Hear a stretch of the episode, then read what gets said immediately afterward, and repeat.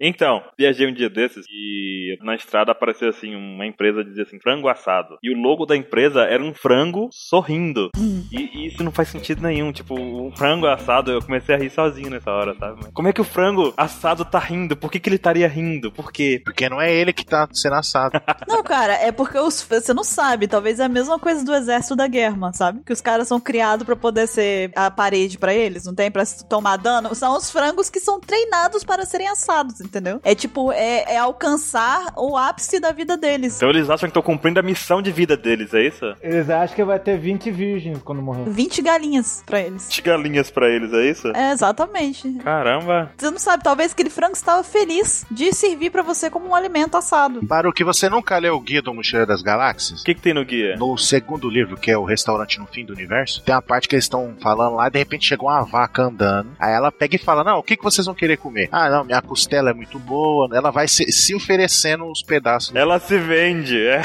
É, aí um dos personagens não quer, não, mas eu não vou comer você. Ele, como não? Aí a vaca fica ofendida, tá ligado? Como assim você não quer? Você tá dizendo que eu não sou boa o bastante, sabe? Os negócio- uma- uma- começa a aspiração, tá ligado? Mó devagação. Ele, não, tudo bem, então eu vou ali atrás, vou morrer. Aí daqui a pouco vocês vão comer meus pedaços. Então talvez seja o, o início desse restaurante. Estranho, né, cara? Um frango sorrindo enquanto frango assado. Aí, frango sorrindo. Ele tá bem lá, tipo, dá uma olhada no meu peito, cara, que delícia de coxa. Cara, isso aqui é uma coxa, olha que coxa. Olha essa asa. Vocês já viram aqueles pacotinhos de caldo de galinha que tem uma- um ensopado, tá a galinha dando a piscadinha assim, tipo, ah lá. Cara, por falar em logo, que, que tem significados estranhos e tudo mais, com dupla interpretação, eu não sei se vocês já perceberam, e eu vou falar isso, ela é mais 18, então, cara, eu vou explicar pros meninos, a parte que eu estiver explicando, você só corta e deixa a reação deles, porque é realmente mais 18 e a gente tem pessoas de 6 anos escutando, então eu não posso deixar isso. Eu? Você não, 27, você tem 27 anos eternamente. Ele sentiu o Mel Gibson. Seguinte, Ansem deve já ter visto isso, mas a logo de Resident Evil 6 é extremamente perturbadora. Ah, tá. É extremamente perturbadora. Isso é genial. Porque você olha pra ela e você fala, ah, que bonitinho, um 6. Não é um 6 aquilo.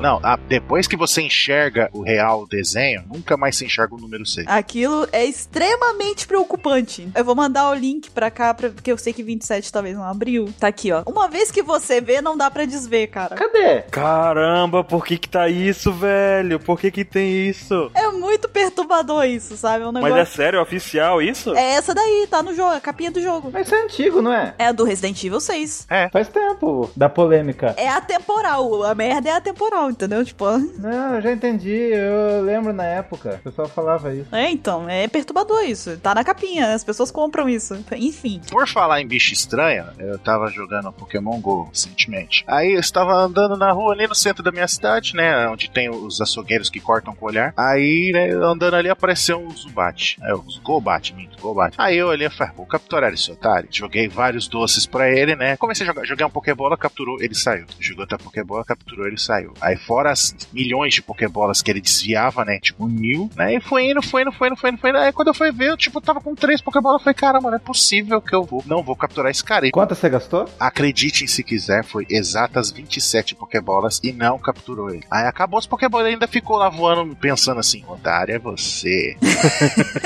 Aí eu tive que usar o botãozinho de correr e, né, e não capturei ele. Você correu do Zubat? Um É o Batman aquele É cara. É, o Batman. Gobat?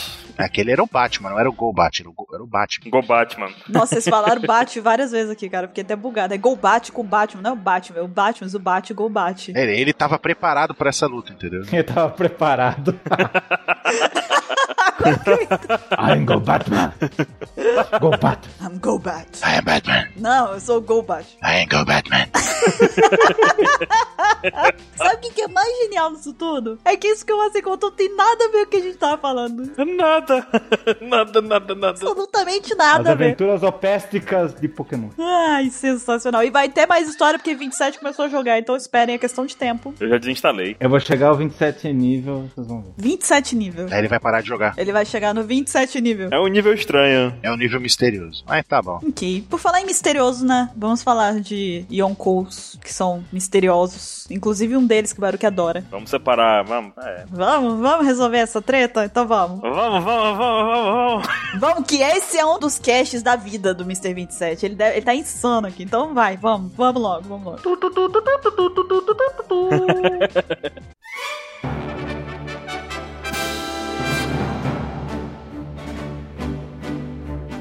Olá, jovens! Bem-vindos a mais um Opex Cash. Eu sou a Bururu e eu estou aqui hoje com o Ansem, Olá, pessoas que estão jogando Pokémon e não conseguem capturar o Golbat. com o Baruki Hoje vamos separar a lenda do homem. e com o Mr. 27. Oasis! Eu entendi essa, hein? Eu fiz essa referência, na verdade, né? Ai, ai, ai. O Bruno não entendeu, ó. Eu entendi sim, eu só tô dando continuidade no negócio, só. É É aquela máxima clássica, então.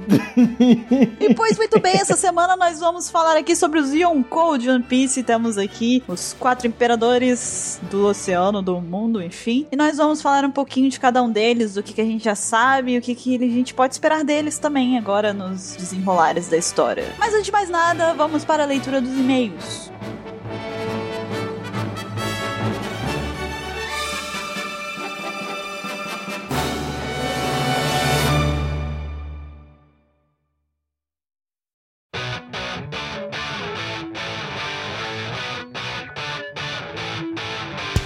E vamos para os recados aqui do Opex Cash. Hoje eu tô aqui com 27. Ah, Vamos lá.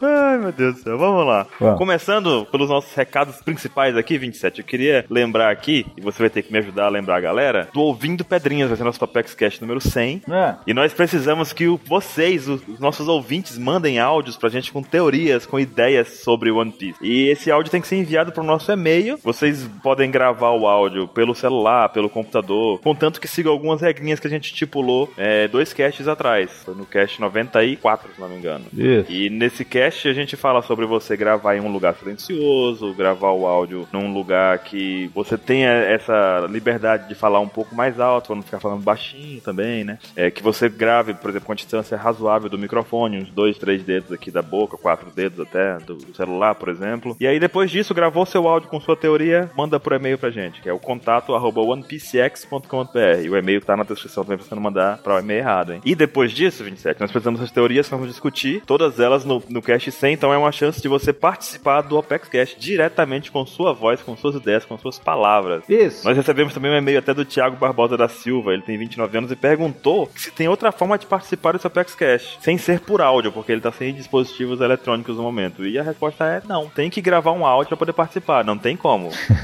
tem galera mandando teoria por texto, mas não dá. É, o negócio funciona por voz, mano. É, não vai dar, tem que ser por voz. Aniki. Mas tem todas as regras no outro Apex Cash, vai estar o link na descrição também, vocês escutam os recados desse outro Apex Cash, tá tudo explicando, aí tá eu, Caio e a Bururu, justamente falando só disso, falando só desse cast de pedrinha. Isso. E 27, que formas que a gente tem de contato aqui com a OPEX? Porque a galera não sabe, às vezes, como fazer pra entrar em contato, como fazer pra man- mandar mensagem pra gente, como é que se a gente tá lendo tudo, se a gente vai responder, como é que eles podem entrar em contato com a gente. As pessoas podem entrar em contato pelos comentários do site. Isso é muito legal, cara. Se a gente tiver, tipo, mais discussão, mais comentários no site, melhor ainda pra gente, né? Que a gente lê tudo lá. Você mesmo é o doente dos comentários, né? velho? Eu gosto de responder comentários. E também pelo Facebook. Como que é o Facebook? Aliás, azul com uma tela branca. Não!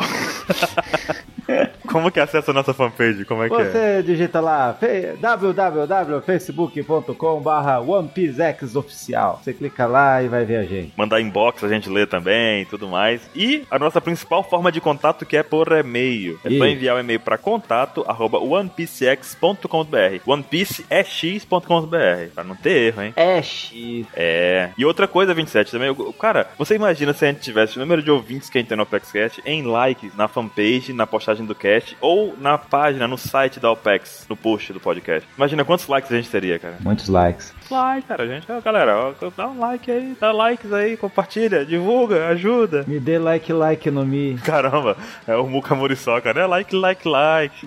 Que isso? Você nunca viu o Muca Muriçoca? Hum, Não, Depois eu vou te passar. não, não quero não, não gostei. E vamos agora então, 27, para as fanarts. Isso. Se você não quiser ouvir os e-mails, pule para. 27 minutos e 5 malditos nazistas. A primeira fanart é do João Felipe, de 25 anos, que mora na cidade de Sorocaba. Olha aí. Bonita cidade. É. E o cara mandou uma coisa que eu, eu- que eu quis fazer e o cara fez. Ele fez o esquema explicando o PEXCast. Daí ele colocou lá todas as referências nossas. HAL, que é minha. 27 é minha. 14,5 que é da Bururu. Acordar pelado, Baruque. 6 que é do Ansem. Tem as tuchês. Tem Tuxê, tem fanáticos da Clara D, olha aí. ó. tem os churros da Bururu, tem a cabeça invertida do nosso amigo Anthony. E tem traficantes matando vampiros, que é só essa que eu não saquei. Quem que é, É essa? do QT, é do QT, é das histórias malucas do QT, dos traficantes vampiros. Ah, é? Ele falou num cast aí. Café sem café. Café sem é café também, né? É minha. Então tá, né? Fazer o quê? E One Piece, claro. Tem que ter uma disso. Todo o esquema do, do Lula virou PQS. Caramba. Qual que é a próxima, Baru? A próxima é do Miguel Lima, Cavalcante Leite. Ele mandou a Aizawa Buru. Muito bom desenho, muito boa arte. Tem um Abra do ladinho ali. Tem um Abra, pra variar. um O Pokémon predileto dela. Rita, Então, você viu o bastão lá, tá 14,5 ali. Sim, é a estatura dela, né? Em centímetros. Estatura dela, exato. Depois temos a fanática de Matheus Israel Silva, de Florianópolis. Ele tem o quê? 27, 11 anos. Não Entendi. 27 menos 11, tem 16. 16, eu sou ruim de física. Caramba, de física. E estuda no IFSC e faz eletrônica. E ele mandou o Pokémon GO. Ah, adorei todas. Eu vi que tem um Magikarpa 27, que tem 27 de CP, e é o parceiro dele, você viu isso? Pô, eu ia falar esse. É, e o cara dominou o ginásio, cara, comigo. Cara, com o Magikarpa, velho. Que nada, o cara pegou um Pokémon bom e botou depois ó, lá. Ah, vai saber, né? Mas ó, eu já, já dominei um ginásio. Mas por que que, ó, ele mandou também aquele Pokémon lá, o é, Esgekut, não esqueci o nome dele. É o do ovo lá, que virou ovo, vira essa palmeira. Por que que só colocou Pokémon Baca pra mim? Não sei, cara. Eu, eu não quero opinar sobre isso. Ó, o Neco Mamushi tá com CP27, eu vi isso. É O verdade. cara tá com mais level que eu, ele tá com 25, hoje eu tô com 21. Eu também comecei a jogar um mês depois, me perdoe. Mas enfim. Sete tá na jornada Pokémon dele, ele tá viajando pra poder pegar Pokémon, de verdade, gente. Daí tem o Ansem, que é o, a evolução do Poliwhirl, tem você, o- você tá de Arcanide, todo barbudo, é Bururu, é o Fliptug. Será que ela, ela tá certinha dela, não tá? Tá certinho, igualzinho ela. Temos também uma Fanart 27 enviada por Francisco de Assis. Ele mora em Planatina, Distrito Federal. Tem 20 anos, ele mandou uma tirinha sobre One Piece, né? E imagina só, todo mundo naquele esquema Cavaleiro Zodíaco sendo deixado pra trás. E quando ele chega no tesouro, o tesouro diz assim: o verdadeiro tesouro é a amizade. E você deixou seus amigos pra trás. Seus amigos todos morreram. Que derrota, né? Fica com a caveirinha ali. Muito triste. E qual que é a próxima? É o do Matheus Veríssimo, Mihawk. Ele tem 14 anos e é de Indaiatuba, São Paulo. Ele mandou Ansem, irmão do Sandy. Você viu isso? Você lembra disso, cara? Que a Bururu falou que o Ansem era irmão do Sanji? Por que ele é irmão do Ela Sandy? disse do nada, assim, no cast anterior, ela errou. Ah, é, é verdade. É, Daí de falar, ficamos imaginando a loucura. é Witted, que roça, mano. E também tem agora a do Jefferson Camargo, 15 anos. Ele mora em Joinville, Santa Catarina. E ele mandou simplesmente duas fanarts maravilhosas que foram todos os Mugiwaras, incluindo a Big Mom, a Heiju e o Caesar Claw, com certeza. Faltou quem? Faltou a Carrot, né, cara? Faltou. E ele mandou também uma 27. E eu ri muito quando vi, que é o Shanks fazendo a sua única coisa, né, na vida, assim, a sua missão de vida do mangá de One Piece, né? Que é Chegar na festa. acabar com as coisas, né? Chegando nas festas, com certeza, né? Ainda chega nas festas Eu também. vim acabar com esse casamento. Opa, tem festa? É nóis, tamo aqui. Tem que ter aquele Penetras Bom de Bico lá. Não tem um filme assim? Só tem que ter o Shanks, é o terceiro integrante. E a próxima é de Madison Santos, 28 anos, Passos Minas Gerais. Ele fez Anse Bururu Soco. O que, que é isso? Então, ele fez o Ansem, falando lá do Bolacha, no, no cast do Sanji, e ele fez o soco que a Bururu deu no Caio quando ele falou do Boku no cast. Ah, é verdade. Agora eu entendi o desenho. Também tem aqui, ó, uma fanart enviada pelo Douglas Souza Vieira, ele tem 17, 19 anos e é de Imperatriz. Ele mandou eu correndo da galera pedindo o filme Gold. Ah, eu nem ligo, eu nem ligo, cara, eu tô, tô de boa. Você não leu, você não leu os comentários, agora fica lendo lá. eu leio, eu só não respondo, tá? Eu expliquei isso. Eu só vou lá e coloco a fotinha da Nami clicando, né? Você é que se preocupa com isso. Não, até porque eu leio, tem que ler. Eu leio, mas eu não vou responder. Eu vou dizer o quê? Eu Vou dizer de novo a coisa que a gente já disse? Não tem necessidade.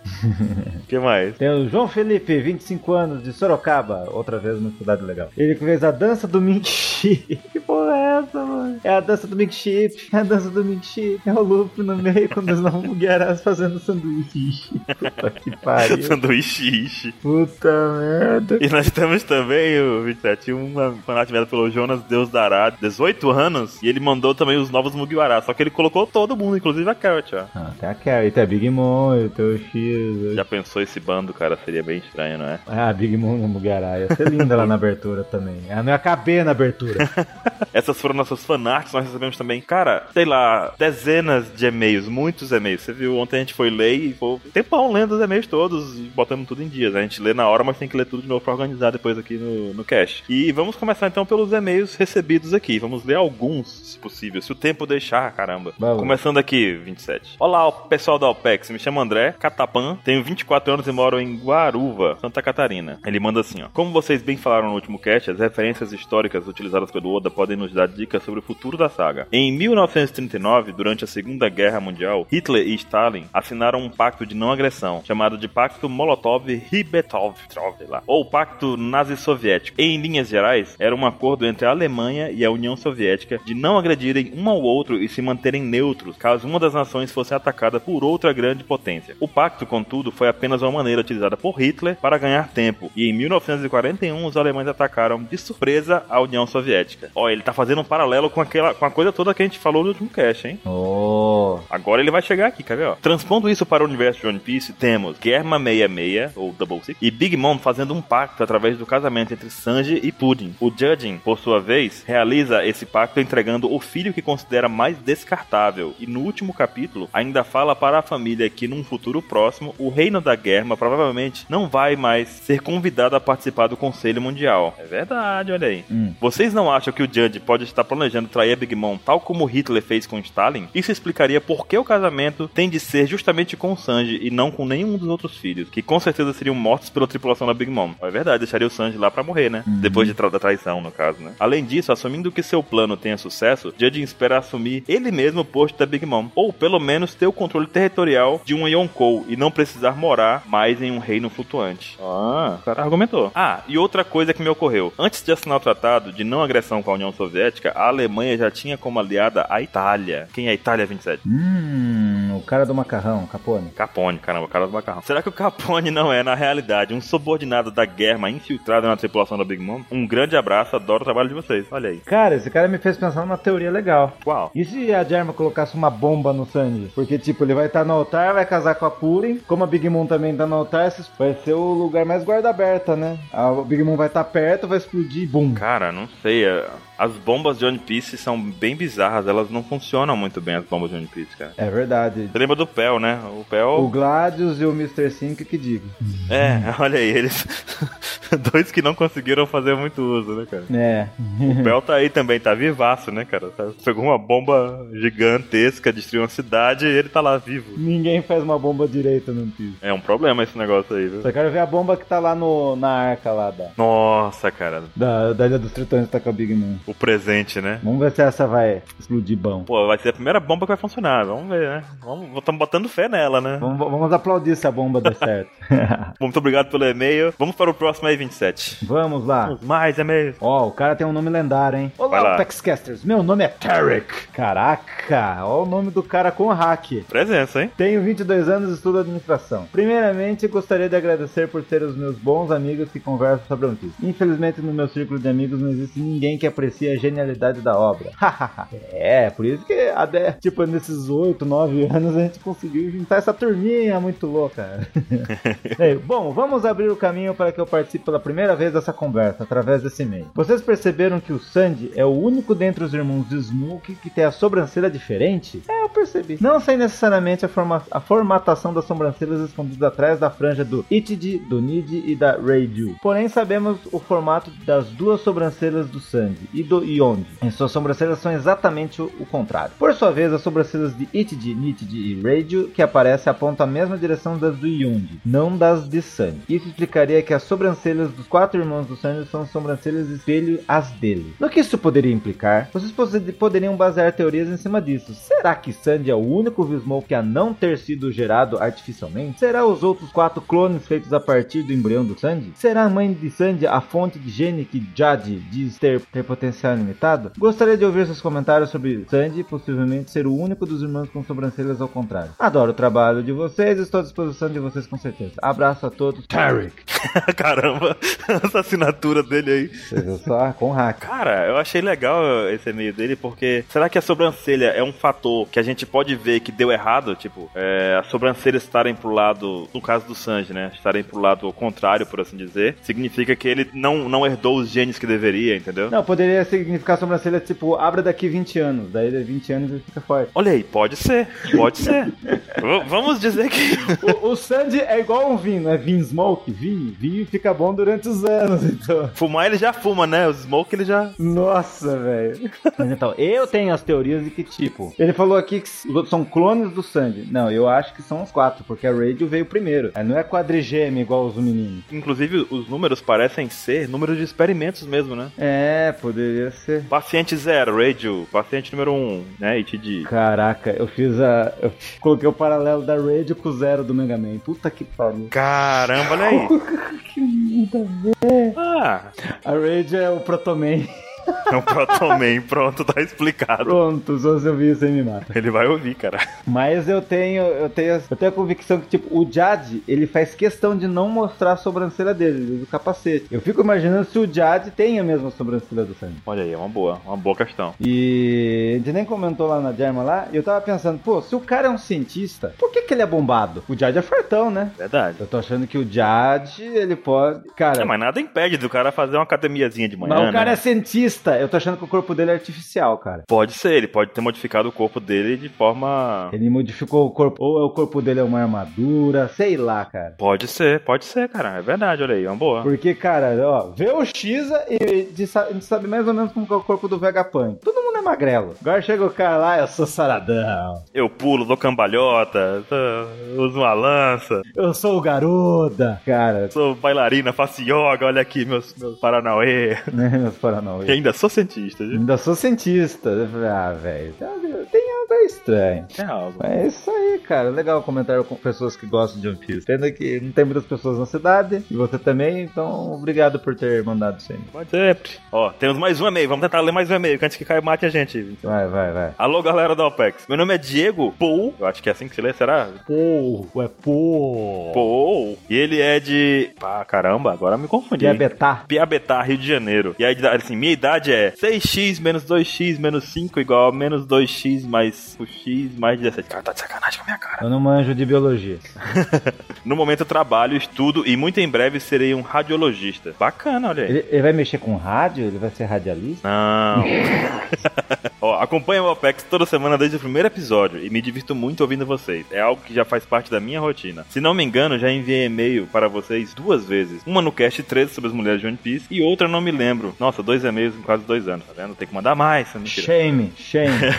Não tive a sorte de serem lidos, mas não tem problema, minha vez ainda vai chegar. Chegou, olha aí. Pô. Ah, Venho por meio deste parabenizá-los pelo grande trabalho que fazem toda semana com o Apex Cash e agradecer por trazerem todo o conteúdo de One Piece para os fãs e tudo isso sem pedir nada em troca. Temos consciência que fazem isso por amor. Olha só que maravilha. É sim, Aniki. Então agradeço a toda a equipe pelo velho trabalho que desempenham e parabéns realmente por conseguirem aturar o Mr. 27 com suas loucuras e suas fugas de pauta. Tem algum problema com isso? Acho que eu não seria capaz desse feito, ele disse. Poxa, mano. Ninguém tem paciência comigo. Agora, chega de agradecimentos, vamos falar o que interessa. Olha aí. Após ouvir o Apex Cash 95 sobre a Germa 66 ou Double Six, minha cabeça explodiu com algumas teorias. Creio que vocês também tenham pensado em muitas coisas após terem lido o capítulo 840. Então, tenho uma pergunta para vocês. É verdade, nossas cabeças ficaram mais agitadas ainda depois dos 840, né, 27? Sim. Sabemos que o Dr. Vegapunk está por trás da criação do exército de clone, de Star Wars, da Germa. E sabemos que ele desenvolvia economias artificiais. Poderíamos supor que eles pretendiam criar um exército de clones usuários de economias artificiais? Um exército sem vontade própria, obedecendo todas as ordens sem pestanejar, dispostos a se sacrificarem por seus comandantes. Uou. Bom, é isso. Gostaria de saber o que vocês acham sobre. Mais uma vez, obrigado por tudo que fazem. Um abraço para os homens e um beijo para as meninas. Valeu! Ai, que galante. Ah, cara, gostei. Um exército de clones com economia artificial. Ué. O, mas enfim, o Vegapunk já faz isso há dois anos. O nosso amigo Kuma. Faz com o Kuma, os caras têm.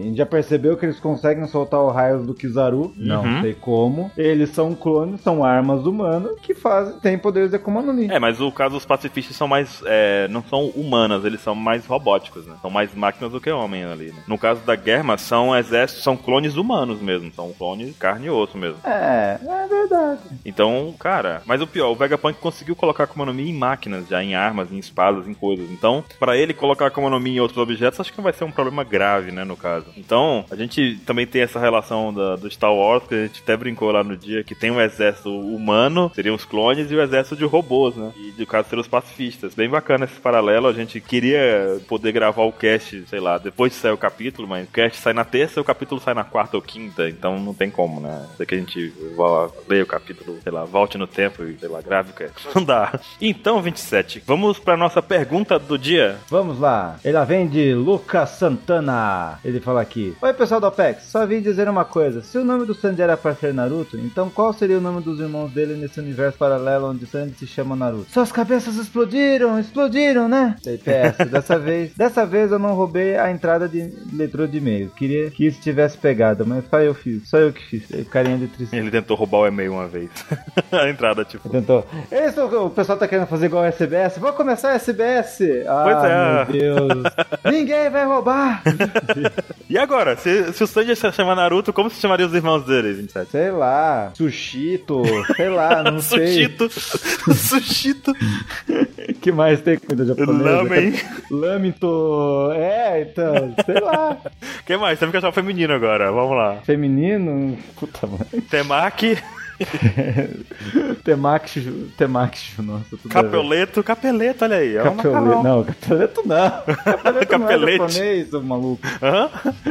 Capeleto não é japonês. Ah, é verdade. Capeleto é italiano. É irmão adotado. Deixa ele.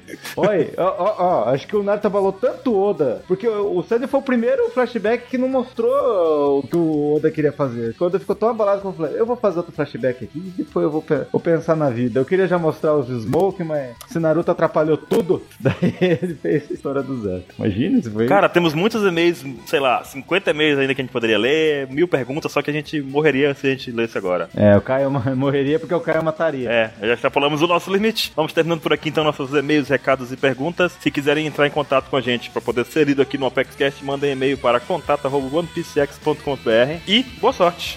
Boa sorte. Não, não é isso não, é. E bom cast. E bom que é. Vamos falar sobre John Coles hoje, Vitor. Vamos, é isso aí, até mais. Até mais.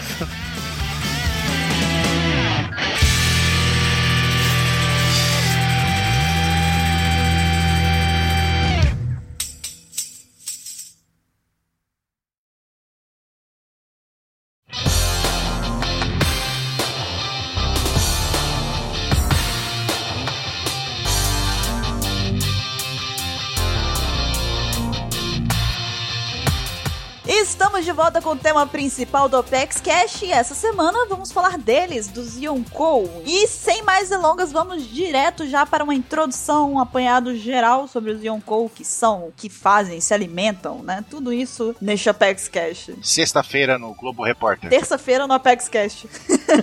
pois muito bem, Ansem, vamos começar. O que temos aí sobre os Yonkou? Então, para começar, nós temos a dizer que Yoko, né, que significa quatro imperadores. Olha só que coisa, tem muita gente que não sabe, né? Verdade. Então, mas agora vocês estão sabendo. São nada mais nada menos que os quatro piratas mais conhecidos e poderosos do mundo de One Piece, né? Mas que não são necessariamente aliados e nem inimigos um dos outros, né? Tipo, Talvez eles podem ter aquela relação de amistosa um com o outro, pode ser inimigos mortais, né? Ou um chefe pede nem cheira um com o outro, entendeu? Tipo, varia a relação entre eles, né? né? Eles são, na maioria das vezes, independentes, né? Preferindo ser independentes uns dos outros. E todos eles residem, né? Tem as suas bases de operações e seus domínios na segunda metade da Grande Rota, né? Que é mais conhecido como Novo Mundo. Onde eles exercem sua, sua enorme influência, né? Que faz frente pro governo mundial, né? Dominando várias ilhas. E é isso. Tá certo. Então, né? E durante a Guerra dos Melhores, né? O Barba Branca, que era o Yoko, né? O mais poderoso da- até então, né? Acabou morrendo, né? E o responsável por isso foi o Barba Negra, né? Que logo a- após a morte do Barba Branca, né? Ele tomou os territórios, né? E o título pra si, né? Não logo após, né? Mas, tipo, né, acabou tomando o título e os, e os O territórios. pessoal vai te xingar pra caralho, hein. O quê? Por quê? É, quem disse que o Barba Branca é o mais forte? O Oda disse. Então, não tem discussão. É o Shanks.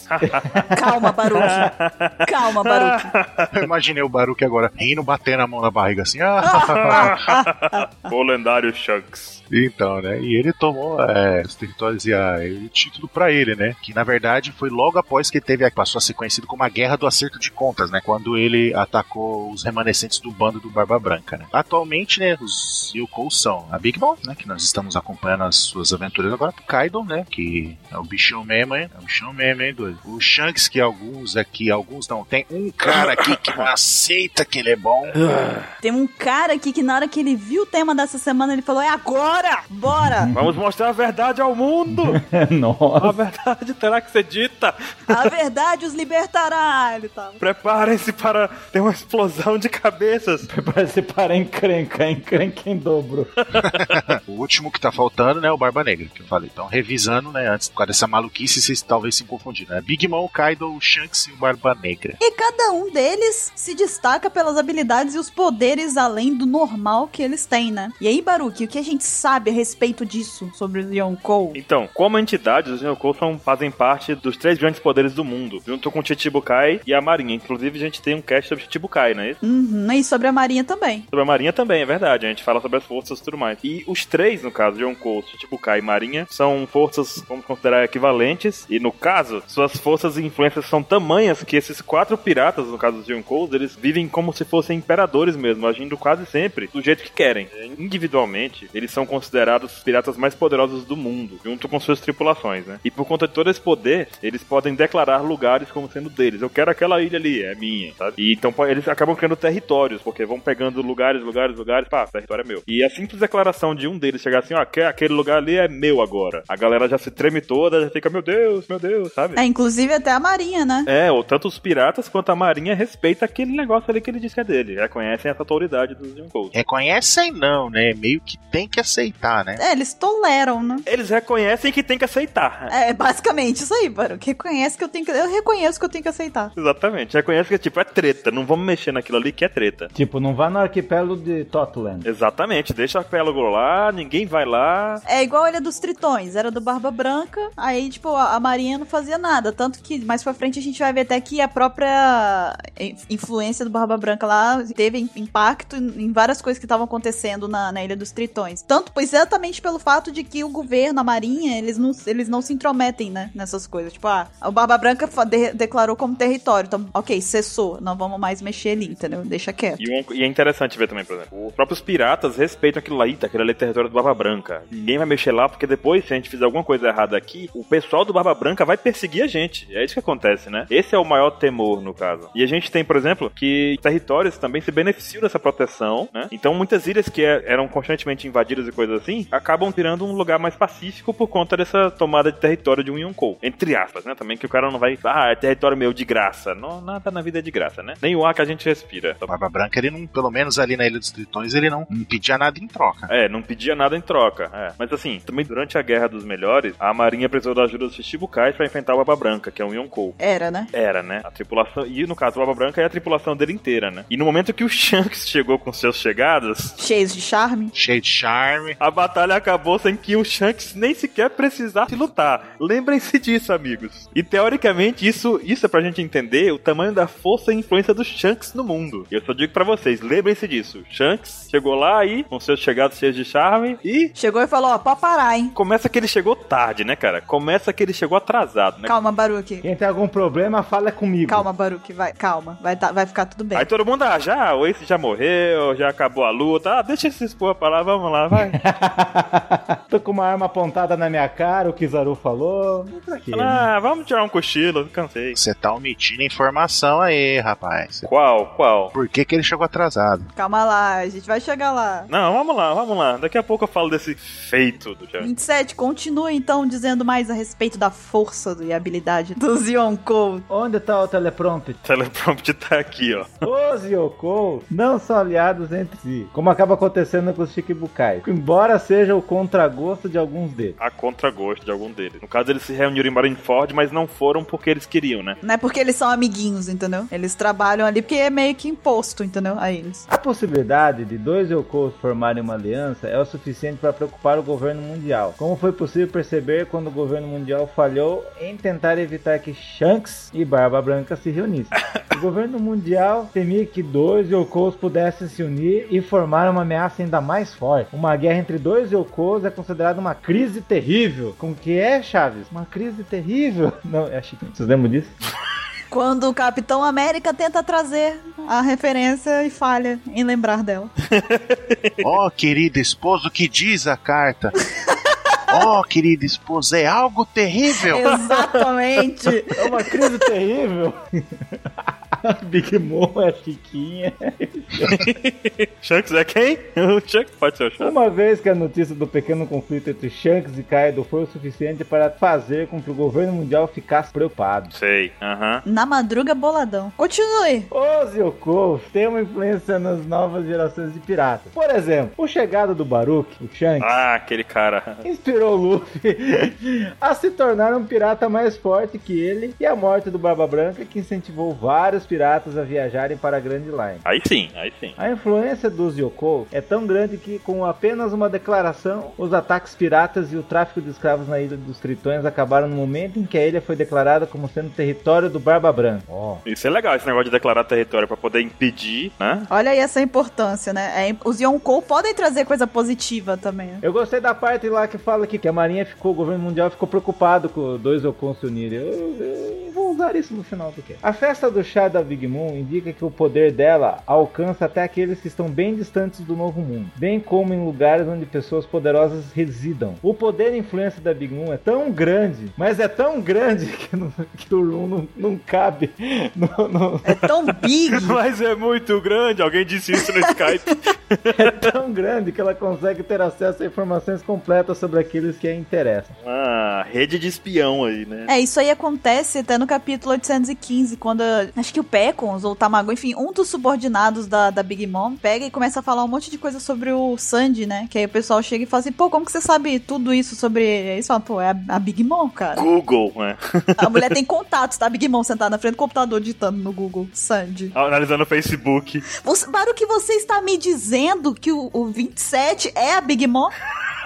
você está me dizendo que o Mr. 27 é a Big Mom? Exatamente. Por que eu? Porque você é o senhor Google, né? O Google é a Charlotte, como que é o nome do cara do Facebook? Zuckerberg. Zuckerberg é um dos filhos da Big Mom. É o Charlotte Mark.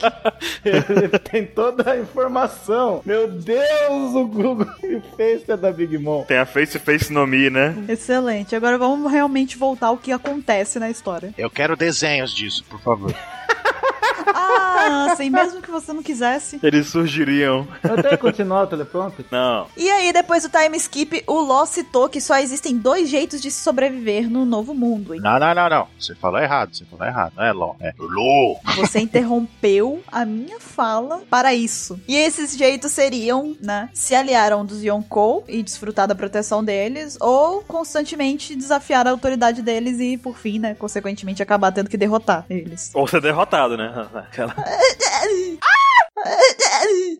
É porque ele tá falando de sobreviver, né? Kid, Você vai ter que derrotar pra sobreviver, senão você morre. Kid. Que desgraça. Então, Barba Negra e Kaido, eles, a gente sabe que eles estão aumentando as forças deles e as influências através de Akuma no Mi. Eles estão usando as Akuma no Mi com propósitos diferentes, cada um do seu próprio jeito. E a Big Mom pretende aumentar a força da tripulação dela com a tecnologia avançada, né, da Germa 66, que é através da aliança. E o Shanks? Ele tá procurando a cachaça mais forte, né? Cachaça lendária. Ele tá num casamento. A cachaça lendária, né? Ele é tão foda que não precisa disso, rapaz. Tá certo. Ele já tá no topo da cadeia alimentar, entendeu? Tá certo, certo. Não, só, só pra lembrar disso também. Lembra disso, pessoal. Ele tá num casamento, cara, pra você ter uma ideia de quão foda ele é. Os outros estão tendo que se fortalecer enquanto o cara tá na festa. O cara tá cagando. Ele, não, eu já sou forte. Foda, mano. Bebendo, bebendo ainda. Tá lá, ele. Tá lá bebendo lá, pronto, de boa. Ok, e devido ao enorme poder dos Yonkou, é preciso que os piratas se alinhem para tentar derrotá-los, né? Porém, mesmo com essas várias alianças que os piratas fazem, ah, inclusive piratas poderosos e tal que se aliam, mesmo assim, as chances de conseguir derrotar um Yonkou são extremamente baixas. Então a gente já vê que os caras são overpower, né? Kid, Ah, o Kid, então... Kid, kid, kid. O que ele só não quis enfrentar o Barba Negra ainda, né? Por quê? É porque ele tá preso, né? é, só não apanhou do Barba Negra. Ainda. É que ele tá preso com o Kaido, não deu tempo. O Kaido não deixou ele sair. Shanks bateu nele? O Shanks bateu nele? Não, porque não teve tempo. Shanks deve ter dado um tapa na cara dele e falar assim: você é moleque. Ele pensou em bater no Shanks. Não, o Shanks bateu no Kid? Não deu tempo. Ok, ok, então. Tudo bem, Shanks. Ele nem precisou. De novo. De novo, né? Que interessante. O Shanks é um cara tão liso, né, cara? O Kid deve ter chegado lá no casamento e falou assim: Eu vim bater em você. Ele olhou pra ele e falou assim: "Fa- Falou, cara. Pera- Peraí, deixa eu só rapidinho. Eu tô na hora da gravata aqui, peraí. Peraí, só rapidão, peraí. Comer um bem casado aqui, pô. Caramba, agora eu fiquei pensando, será que o Shanks, a Makino, tem um filho do Shanks? Então quer dizer que, tipo, o Shanks tá espalhando filhos pelo mundo também. Não, isso não é, não é oficial. Mas a gente tá fazendo uma suposição aqui, que o o Shanks tá fazendo filhos pelo mundo também, tá entendendo? Então ele é o Matsumasa aqui. Caraca. O nome completo do Shanks é Shanks Mitsumasa Kido. É isso mesmo. Então ele tem 100 filhos espalhados pelo mundo que vão treinar até quase a morte pra se tornar os lendários defensores de Atena, é isso que você tá dizendo? Todos ruivinhos. Todos ruivos. Então ele tá tendo o mesmo objetivo da Big Mom, fazendo um monte de filho. Outra coisa importante aqui: dois dos quatro Road Poneglyph estão em posse dos Yonkou, né? Sendo que um tá com a Big Mom e o outro tá com o Kaido. Uh, pra quem, né? Só pra poder terminar de explicar, outro tá em Zou e um tá desaparecido. E o Shanks? E o Shanks? Ele tá com algum? Ele tem que tá com um. Caramba, você tá demais! Calma, calma! Ah, Shanks, Shanks. O Baruque vai rasgar a camisa dele, você vai ter um Shanks tatuado no peito dele, assim, Shanks!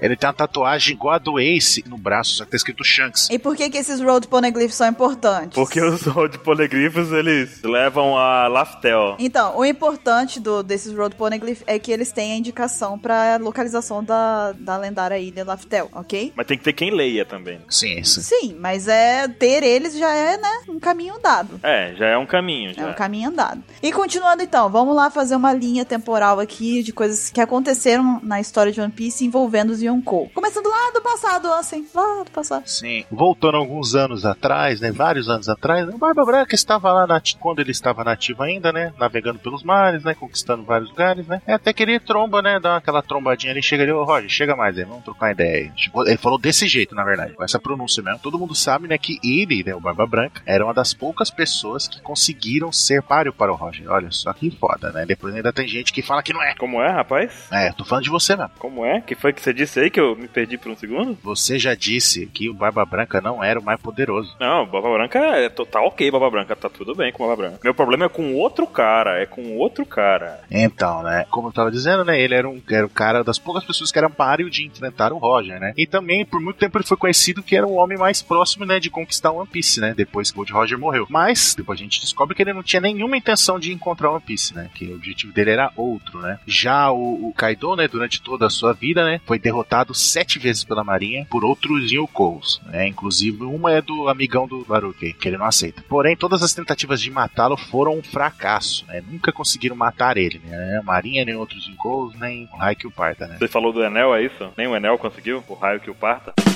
Boa. Eu aceito a sua piada.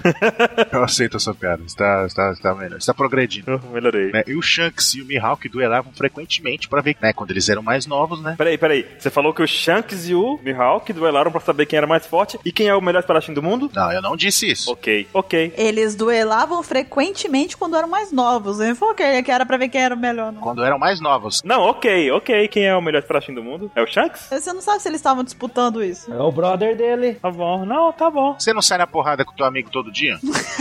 Como assim? Não. se bem que o Ansem, é, a gente sabe da história dele no colégio, né? Então. Não, assim, seu exemplo não se aplica a todos, cara. Só pra te contar. Ah, foi mal. Ah, eu não sabia disso. Pensei que era coisa corriqueira você sair na porrada com seus amigos para mostrar o valor dos seus músculos, né? Tipo Armstrong. Tinha um anime que uma certa pessoa não assistiu. Estou atacando todo mundo hoje, vocês repararam, né? É a Bruru agora. Né, então, e o Moria, né, que lutou contra o Kaido, né, e tomou aquela rasgada na garganta e perdeu o queixo, né? E o Crocodile, que tentou lutar contra o Barba Branca, né, e também deu muito certo, né? Apanhou também. Você vê, todos os outros ficaram, tipo, fracassados quando teve essa luta. Tipo, o Kaido pen- foi repensar a vida e foi fazer um pano mirabolante, perdeu a mandíbula. O Crocodile talvez tenha perdido o braço. O Moria. Eu falei o O contrário? Moria que falou. Ah, então troca. O Crocodile também, ele talvez tenha perdido o braço nessa luta. Mas Mihawk não, tá tudo bem. Minha cicatriz na cara. É, não, o Mihawk não, tá tudo bem com o Mihawk. É, tá entediado lá. E há 12 anos atrás, né, o Shanks visitou a cidade natal do Luffy, né? Só que a gente não tem informação se nessa época já existiam os Yonkons, né? né? Nunca foi dito isso, né? O ladrão da montanha, bandido da montanha lá, não sabia quem ele era? Pois é. Mas ele era um bosta, o cara. Então não conta. O Shanks? O bandido da montanha, não distorce o que os outros falam.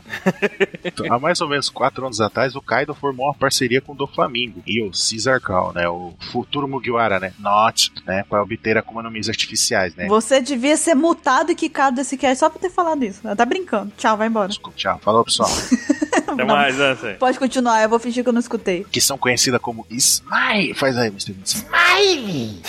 Exatamente. que são usadas pelo Kaido, né, pra, pra criar um exército de usuários de Akuma no Mi do tipo Zoan, né? Tá de zoa. Tá de Zoans, então, que é conhecido como Gifters, né? Gifters, que é os caras, que são- é, os presenteados, os agraciados. Não, dotado. É igual a escola para Charles Xavier. Lá no filme dos X-Men, eles falam escola para superdotados, tá essa palavra Gitters aí, pode ver. Tá bom, continua, assim. Então, né? Os agraciados. Todos os Yokos, né, aparentemente, têm frotas fortes, né? Incluindo navios enormes, tripulações de elite. Todos? Sim.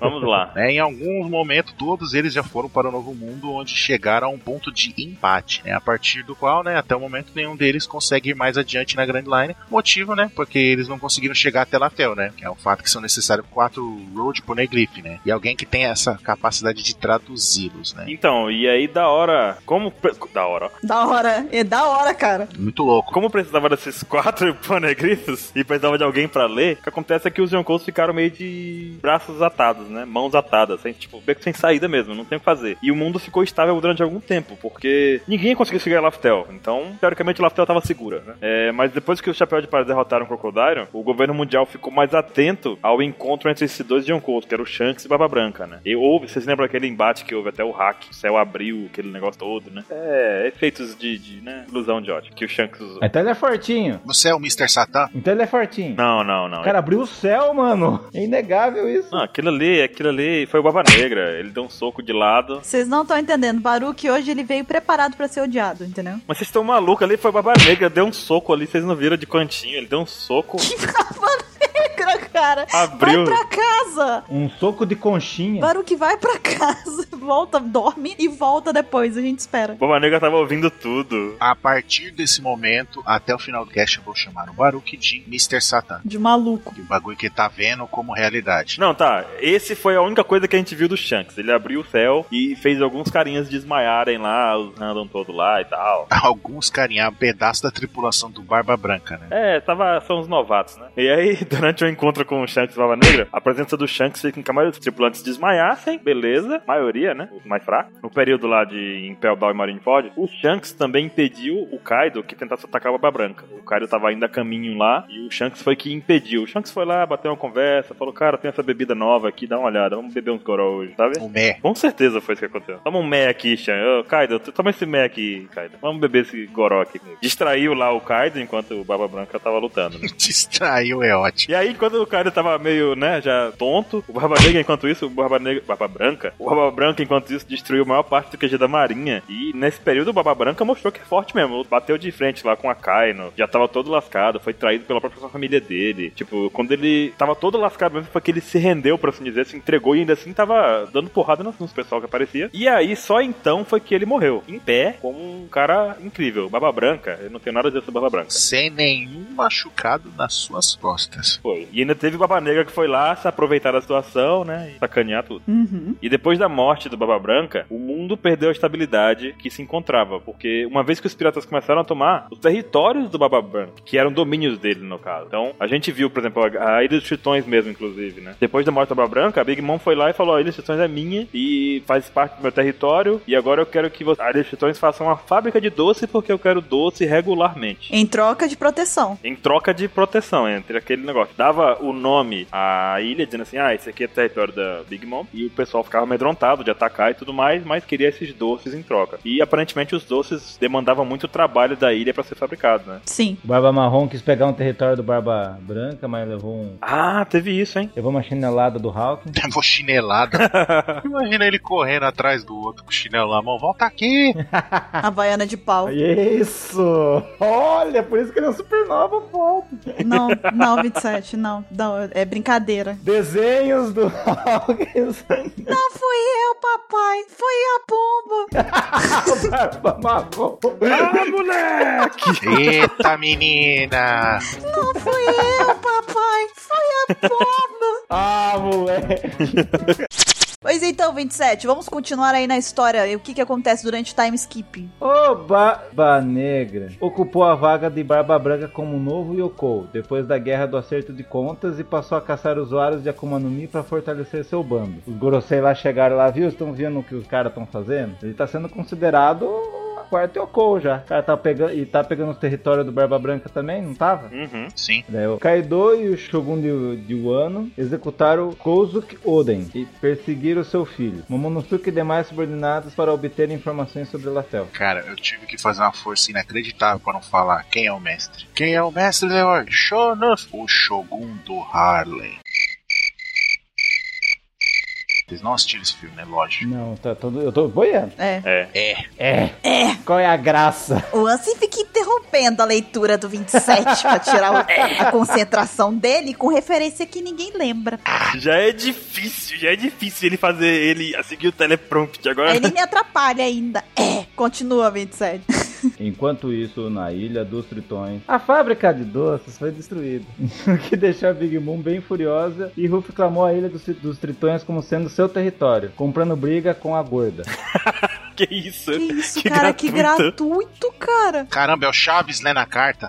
Que gratuito, cara. Nossa senhora, que- não sei nem de onde veio essa. Eu imaginei o, o cantor do Sossamutema. Mas vocês estão demais hoje nas referências, cara, de novo. Tá. Sassamu tema, cara. Você tá, você tá nos anos de 80 pra poder falar de Sassamu tema. Nossos ouvintes nem eram nascidos nessa época. Ele chamando a Yoko de gorda. Acho que o Anthony vai entender a referência. Tá bem, continua, 27. Não, não prestei atenção, eu estava procurando aqui. O Anjo disse: Não, Não. Ninguém lembrou do meu, também não vou lembrar do seu. não lembro de vocês. Ele até sabe, mas não vai dizer. Ele sabe e é Tá engraçado. bom, continua. Vai, 27. Em Dress Rosa, vimos uma cena em que Peach conversa com Jesus Bird, dizendo que Kuza não, não seria de confiança. Então quer dizer que eles têm um ex-almirante da Marinha, agora trabalha com o bando do Barba Negra. Pode ser que sim. É isso aí. E digo mais, você tá me dizendo que o ex-técnico do Corinthians falou com Jesus dizendo que, o- que o Kuzan não é de confiança. O Jesus Hamburg foi para o Coliseu em busca da Mera Mera no Mi. Daí, mas não foi Andrés Roça isso, ô, apareceu o Kaido na- no finalzinho lá de Dress Rosa. Mas foi atemporal isso Em aí. uma ilha lá no terminal La- balão, lá, terminal balão, onde encontrou o melhor supernova, o Uroji. Pô, olha aí, tá vendo? Eu quero que o Shanks seja o Orochi, cara. Que ninguém dá. eu não dou corda assim, de repente ele pá! E eu mudo de ideia sobre isso. Eu tenho que ouvir o cast de novo Supernovas pra ver quem que falou mal do Uroji na época. Teve uma galera que, que para quem falou mal do Uroji na época, que teve muita gente que meteu o pau no Uroji. Ele não fez porra nenhuma. Não, é verdade, é verdade, não é verdade? Até o dia que a gente descobriu o que ele fez, ele não tinha feito nada. Não, mas a gente já falava que ele poderia ter uma história muito importante. Mas vocês sabiam de uma coisa que é muito legal? A pauta. É, que não fala nada de Shichibukai. É de Yonkou. Olha só que coisa, né? Mas eu- ele não é tipo, cara, ele é supernova. Supernova, obrigado, é.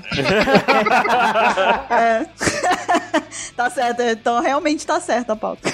Quando o Mr. 27 corrige a Bururu, é porque o cast está insano. Mas enfim, a pauta não fala de supernova e nem Shichibukai. Quando os 27 me corrige, exatamente como ele falou, porque tem um negócio muito errado. Mas enfim, vai. Continue então, 27. Vamos falar do Kaido. Daí o Kaido tentou suicidar de novo, pulando do alto do terminal balão, mas sobreviveu. Oh, não diga. No local em que caiu, depois de pular da Ilha do Céu, Kaido deu de cara com a aliança do Que Desgraça, do Apu e do, do Havaiana de Tal. Nunca mais vou ver Hawkins normal. O Kid acabou sendo derrotado pelo Kaido, o Apu virou seu aliado e o Hawkins tá dando chinelada em algum lugar. Ninguém sabe onde ele tá. Tá, ele tá fazendo efeito sonoro da abertura do Kamen Rider. Nossa.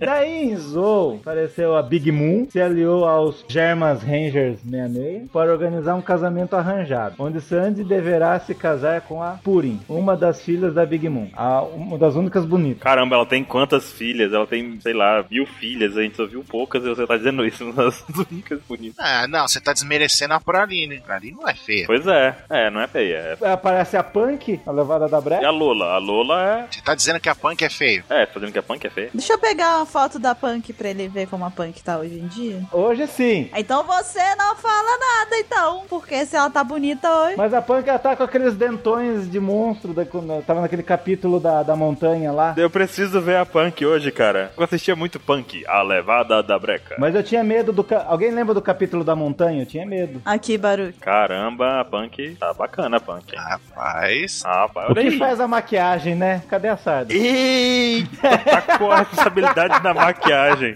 A levada da breca, que não faz parte do cast, continua. Mas vamos lá então. Eu já desisti, eu só tô aceitando só. Kaido en- encontra-se muito irritado com a perda das negociações dos Smileys com o Flamingo, bem com o fracasso de Jack em resgatar o Shikibukai. E também mostrou Barba Negra atacou a base do do exército dos revolucionários em Báltico, destruindo-a completamente, mas não matando o Drago. Não se sabe se foi ele. Como assim? E nem sabe se foi eu. E nem se sabe se foi o Barba Negra que disse. Não, mas foi o bando dele. Foi o bando dele, cara. Foi o bando dele, é. Não, não, não. A notícia fala que a base foi destruída. Mas o Bug estava lá. Mas, cara, o Jesus Burger estava lá, com o Vivre Card dele, falou, vem pra cá. Aí vai chegar lá, plot twist, foi, foi CP9. Mas foi o Barba Negra. Aí foi o Shanks, foi o Shanks, chegou lá. foi o Shanks, pronto. né? Não é possível, esse não é possível. Só vai ser uma trollagem imensa do Oda. Você chegar pra... O Burger estava lá com o Vivre Card, mandou todo mundo ir pra lá. Chega lá, não foi eles que atacaram, porra. Aí o Vegapunk foi lá e destruiu o Baltimore. Ah, Não. Não, eu não tô falando que não foi eles que atacaram. Eu tô falando que não tem. Não disse quem, que- quem, quem destruiu o lugar. Ah, mas a gente sabe. Mas se foi o bando dele, foi a mando do ba- o Barba Negra, eh, tava conivente, entendeu? Pode ter sido os próprios revolucionários que destruiu o lugar pra pagar a informação. Tá louco! Pode ser, pode ser, não. Mas houve um ataque, entendeu? Mas eu não tô questionando o ataque, eu tô falando da destruição do lugar só. Teve até gente da CP9 que morreu. Vocês estão se apegando a detalhes, meus amigos, detalhes. Não, vocês estão completamente surdos. O cotonete, que eu já expliquei como funciona, é, vocês têm que usar de novo. Porque eu disse que em nenhum momento falou que foi o Barba Negra que destruiu o lugar. Eu não tô falando que ele não chegou, atacou e matou gente. Eu não disse isso. Ele tá falando da notícia do jornal. Exatamente. E a gente tá falando que a gente sabe que o Bug estava lá, que a gente viu. Piratas do Barba Negra. Sim, Ah, bom. Ok, chegamos a um ponto comum então. Estamos todos entendidos aqui. Pois bem, a gente tem aqui também algumas informações extras relacionadas aos Yonkou. E uma delas é que dizem que uma vez lá no Coliseu, né, o o Elisabel II teve um boato lá de que ele conseguiu reunir tanto poder no King Punch dele que o golpe seria capaz de derrotar um Yonkou. Tenho minhas dúvidas. É, Eu acho que isso é uma falácia. É, é aquelas falácias, tipo o cara da Tech Pix que fala demais, entendeu? Tipo Shanks, tipo Shanks. caramba, o O Baroque. Baruque tá demais hoje, cara. Ele tá demais. Pode, olha isso, olha aí. Ele podia derrotar, talvez, um do Yoko, o Shanks. É isso que eu ia falar, isso que eu ia falar pra você falar. Não, cara, não. Shanks talvez fosse derrotado por esse King Punch. Ó, eu só sei que o Kaido perdeu sete vezes, hein? Inclusive, uma foi eu. É, tá certo. Foi o lance com o dado 6. Uma. Exato, a gente tava jogando dados. Caiu 6, perdeu. E até onde foi informado na história, o Barba Negra é a única pessoa que foi um Shichibukai e depois virou um Yoko. É o único que a gente tem informação de que foi subindo assim o degrauzinho, né, de hierarquia. Tudo planejado, o cara é maquiavélico. Uma coisa importante também, e que eh, talvez as pessoas não tenham notado, é que todos os 11 supernovas aparentemente parecem ter relação com pelo menos um Yonkou. Ah, vamos ver aqui. Por exemplo, o Luffy, né, que vê o Shanks como um modelo a ser seguido. Além disso, ele se aliou aos piratas do Barba Branca em Marineford. Ele quer derrotar o Kaido e a Big Mom. E ele despreza o Barba Negra por ele ter causado o conflito que culminou com a morte do Ace, né? O Zoro, como membro da tripulação do Luffy, faz parte da aliança que tá aí com a intenção de derrotar o Kaido. E a Big Mom, né? Também. O Law fez uma aliança com o Chapéu de Palha pra derrotar o Kaido, embora, né, no início fosse pra derrotar o do Flamingo, acabou virando depois, né, do- dobrou a meta, agora é derrotar Kaido. O Kid, Kid. coitado do Kid, gente, vai lá. O, o Kid invadiu o território da Big Mom. Ele não sabe pra quem bater. O Kid é aquela criança que eles seguram na testa, ela fica dando soco aéreo, assim, tipo, eu vou bater em você, vou bater. Respeita o Kid, hein? O Kid invadiu o território da Big Mom durante o time skip, formou uma aliança com o Apo e o Hawkins pra tentar derrotar o Shanks. Ficou cara a cara com o Kaido durante a tentativa do, do Kaido de se suicidar, né? E aparentemente apanhou pra caramba. Aí ele tentou, né, bater de frente com o Kaido, falhou miseravelmente e agora tá preso. O Kaido sequestrou ele, tá aprisionado. O Killer. Ninguém vai pagar o resgate. O Killer, como membro da tripulação do Kid, possivelmente fez parte também da aliança do Kid, do Apo e do Hawkins pra tentar derrotar o Shanks. Possivelmente também participou da invasão ao território da Big Mom. E após o Kid ter perdido pro Kaido, a gente não sabe da localização do Killer. O Apo invadiu o território da Big Mom durante o time skip, se uniu ao Kid e o Hawkins em uma aliança pra tentar derrotar o Shanks. Agora é subordinado do Kaido e ficou cara a cara com ele, né, na- quando ele tentou se suicidar, o Kaido. O Hawkins se juntou ao Apo e o Kid também pra derrotar o Shanks, ficou cara a cara com o Kaido e atualmente tá desconhecido aí a localização dele, provavelmente dando chinelada nas pessoas, como Exatamente. 27 bem percebeu. a Bonnie foi vista chorando após a morte do Barba Branca. Ela foi capturada pelo Barba Negra, mas conseguiu fugir da marinha depois que o Akainu, né, capturou ela lá, que ela foi entregue pro Akainu. O Capone Bege atualmente é subordinado da Big Mom, depois dele ter tentado também invadir o território dela. E ele é casado com uma das filhas da Big Mom, a Charlotte Chiffon. O Diz Drake atualmente, né, aparentemente ele é subordinado do Kaido, pelo que a gente já pôde, assim, a- perceber a- por alto. E o Uroji invadiu o território da Big Mom e derrotou um dos seus, na época, quatro generais da doçura. E aí, a última vez que ele foi visto, ele tava conversando com o Kaido lá no terminal Balloon, né? Caramba, conversando assim, tete a tete. Não, pula não, cara. Não, ele viu o Kaido, ele tava longe, né? Passou alguma coisa, esse cara vai pular, né? Uhum. Vou, vou fazer uma reza pra ele. Eu vou, eu vou fazer uma reza pra ele cair em paz. Tipo, morre, morre, morre, morre, morre, morre. Ai, ai. De todos os Yonkou, o Shanks é o único que tem um corpo com proporções e tamanhos condizentes ao de um humano normal. Você quer criticar o que em relação a isso? Nada, nada. Que você deu essa pigarrada aí. Não, é porque o garganta tá. chanca. Tá seca, a garganta. Ah, tá, tá, entendi. É, aham. Três dos Yonkou foram mostrados bebendo quantidades significantes de bebida alcoólica: Shanks, Barba Branca e Kaido. Então a gente já sabe que eles gostam, né? Da bebidinha. Eles curtem uma pinguinha. Dumé, Dumé. Eles gostam da, da cachaça. E a outra toma chá. Tô dizendo, o Shanks chegou lá, Kaido, trouxe uns goró aqui, vamos beber um pouquinho, depois tu vai lá e pega a baba branca. Trouxe mé. Trouxe meh. Aí o Kaido botou pra nós beber. E o Kaido e a Big Mom têm algumas coisas em comum. Essas coisas são: os dois sonham em criar algo a partir de poderes da ciência, né? Com as negociações com o Caesar. Sendo que o Kaido sonha em criar uma tripulação composta por usuários de Akuma no Mi do tipo Zoan. E a Big Mom sonha em jantar com a sua família composta por várias raças em grau de igualdade, né? Todos olhando olhos nos olhos, é o que ela diz, né? Através daquela falsa droga que o Caesar inventou, né? A droga da gigantificação, que, né, vai ser criada no dia de São Nunca. Ó, tem uma coisa interessante também que a gente viu nos comentários um dia desse, né, do, do Neco, né, o Kobayashi, que ele comentou assim, tipo, o Barba Branca, ele não tinha família biológica, mas ele dava valor àquela família, né, que ele tinha, que ele adotava, por assim dizer, filhos, né. E a Big Mom, ela tem vários filhos biológicos, mas ela não dá valor a esses filhos, né.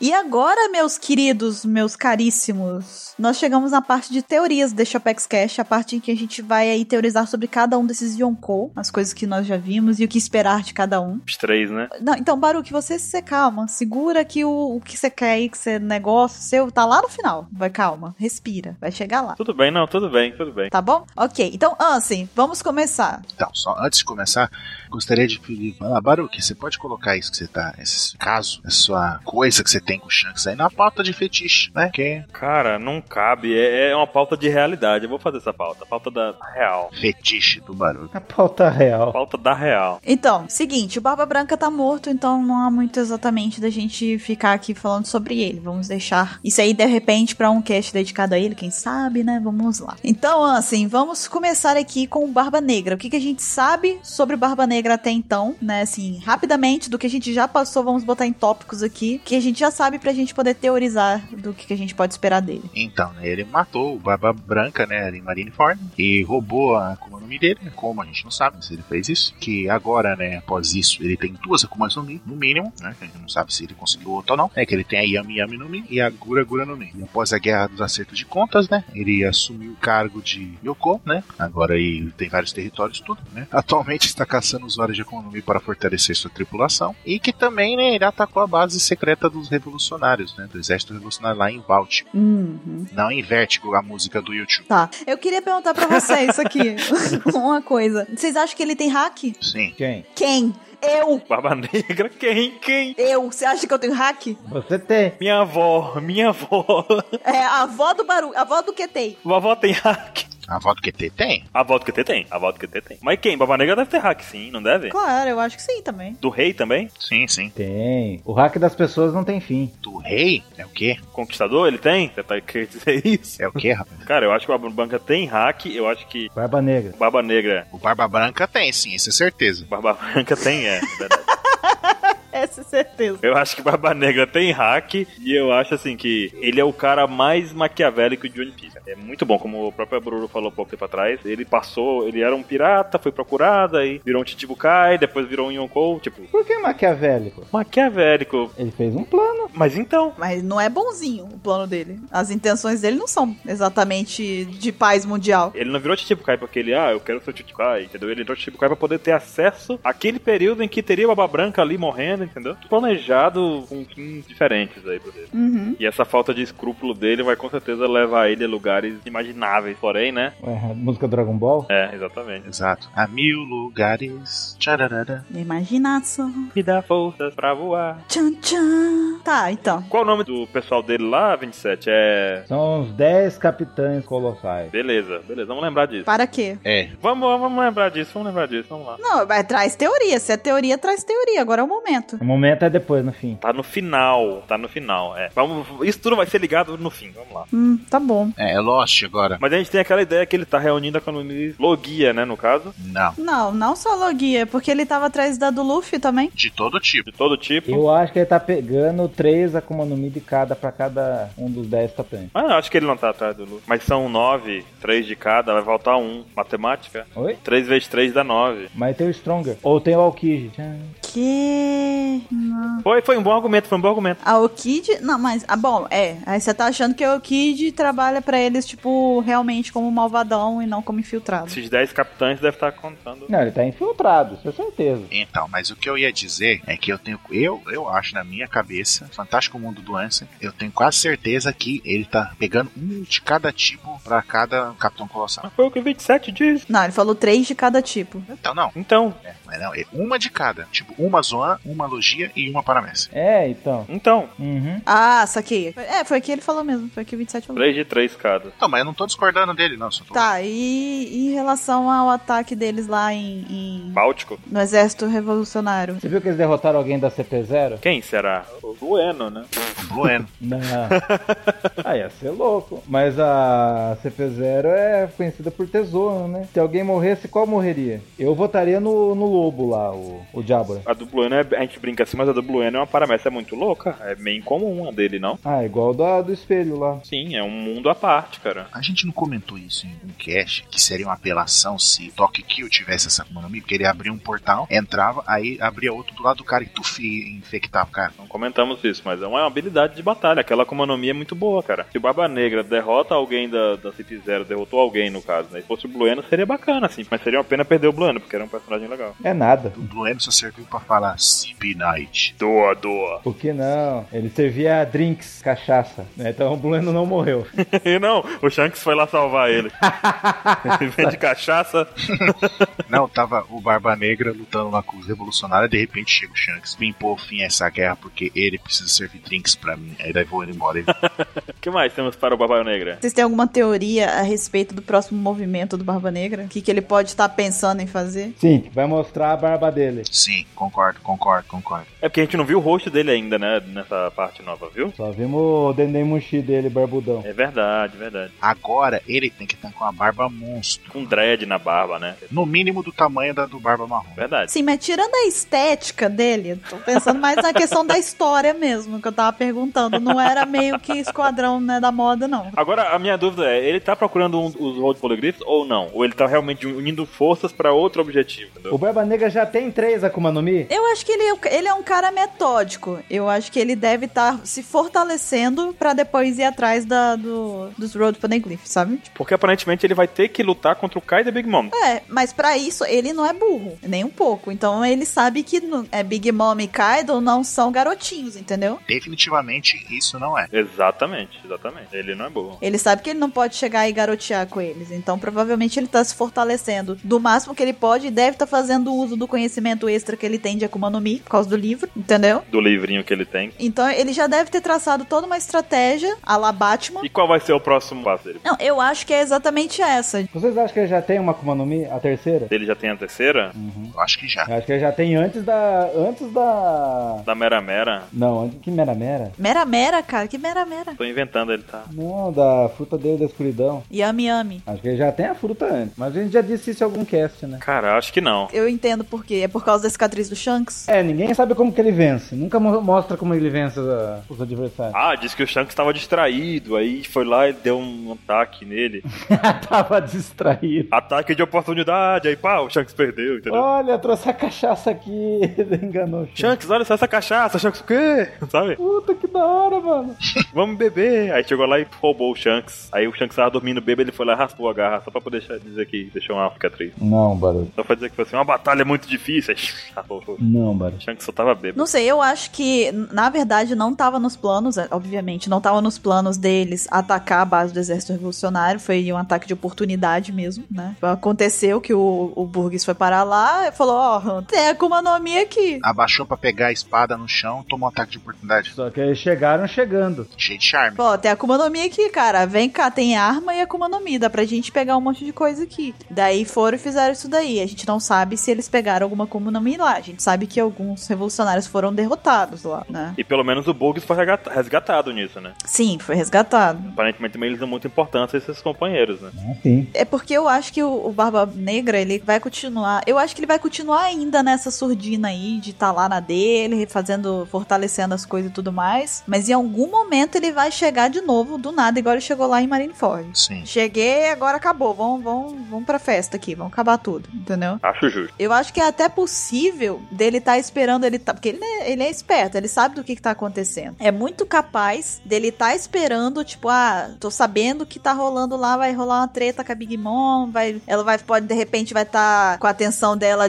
distraída, porque vai estar com o negócio do, do Luffy e tudo mais, vai chegar lá e pô, mata ela, entendeu? Vou levar uma sobremesa pra ela distrair aqui, aí, puf, né? Peguei como o nome dela. Eu acho que é muito possível dele estar esperando, tipo, o Kaido ou a Big Mom em algum momento em que eles estão lutando contra o Luffy, contra outra pessoa qualquer, pra ele chegar e, tipo, só chegar e dar o golpe final, igual ele fez o Barba Branca, entendeu? É bem possível. É verdade. Eu acho que é, faz parte da estratégia dele. O oportunismo grande. É verdade. Então é isso que eu tô esperando dele, atualmente. Concordo. Eu tô esperando ele chegar desse jeito aí, com, com a surpresa, assim, ó, cheguei! Haha, Vou matar, matei, vambora, próximo. É, tipo, tô, tô aqui também, galera. Olha pra mim aqui. Tá, né? E sai correndo. O meu único medo é dele ser o cara do League of Legends que chega e rouba seu kill, entendeu? É ele, Ah, sei. basicamente. Faço isso de suporte, sabe? Mas é tudo acidente. Tá dizendo que ele é jungle. É tudo acidente. Sem querer eu dou o last hit, sabe? Mas o seu não é intencional, Baruque. Você é um menino bom. Não, dele é.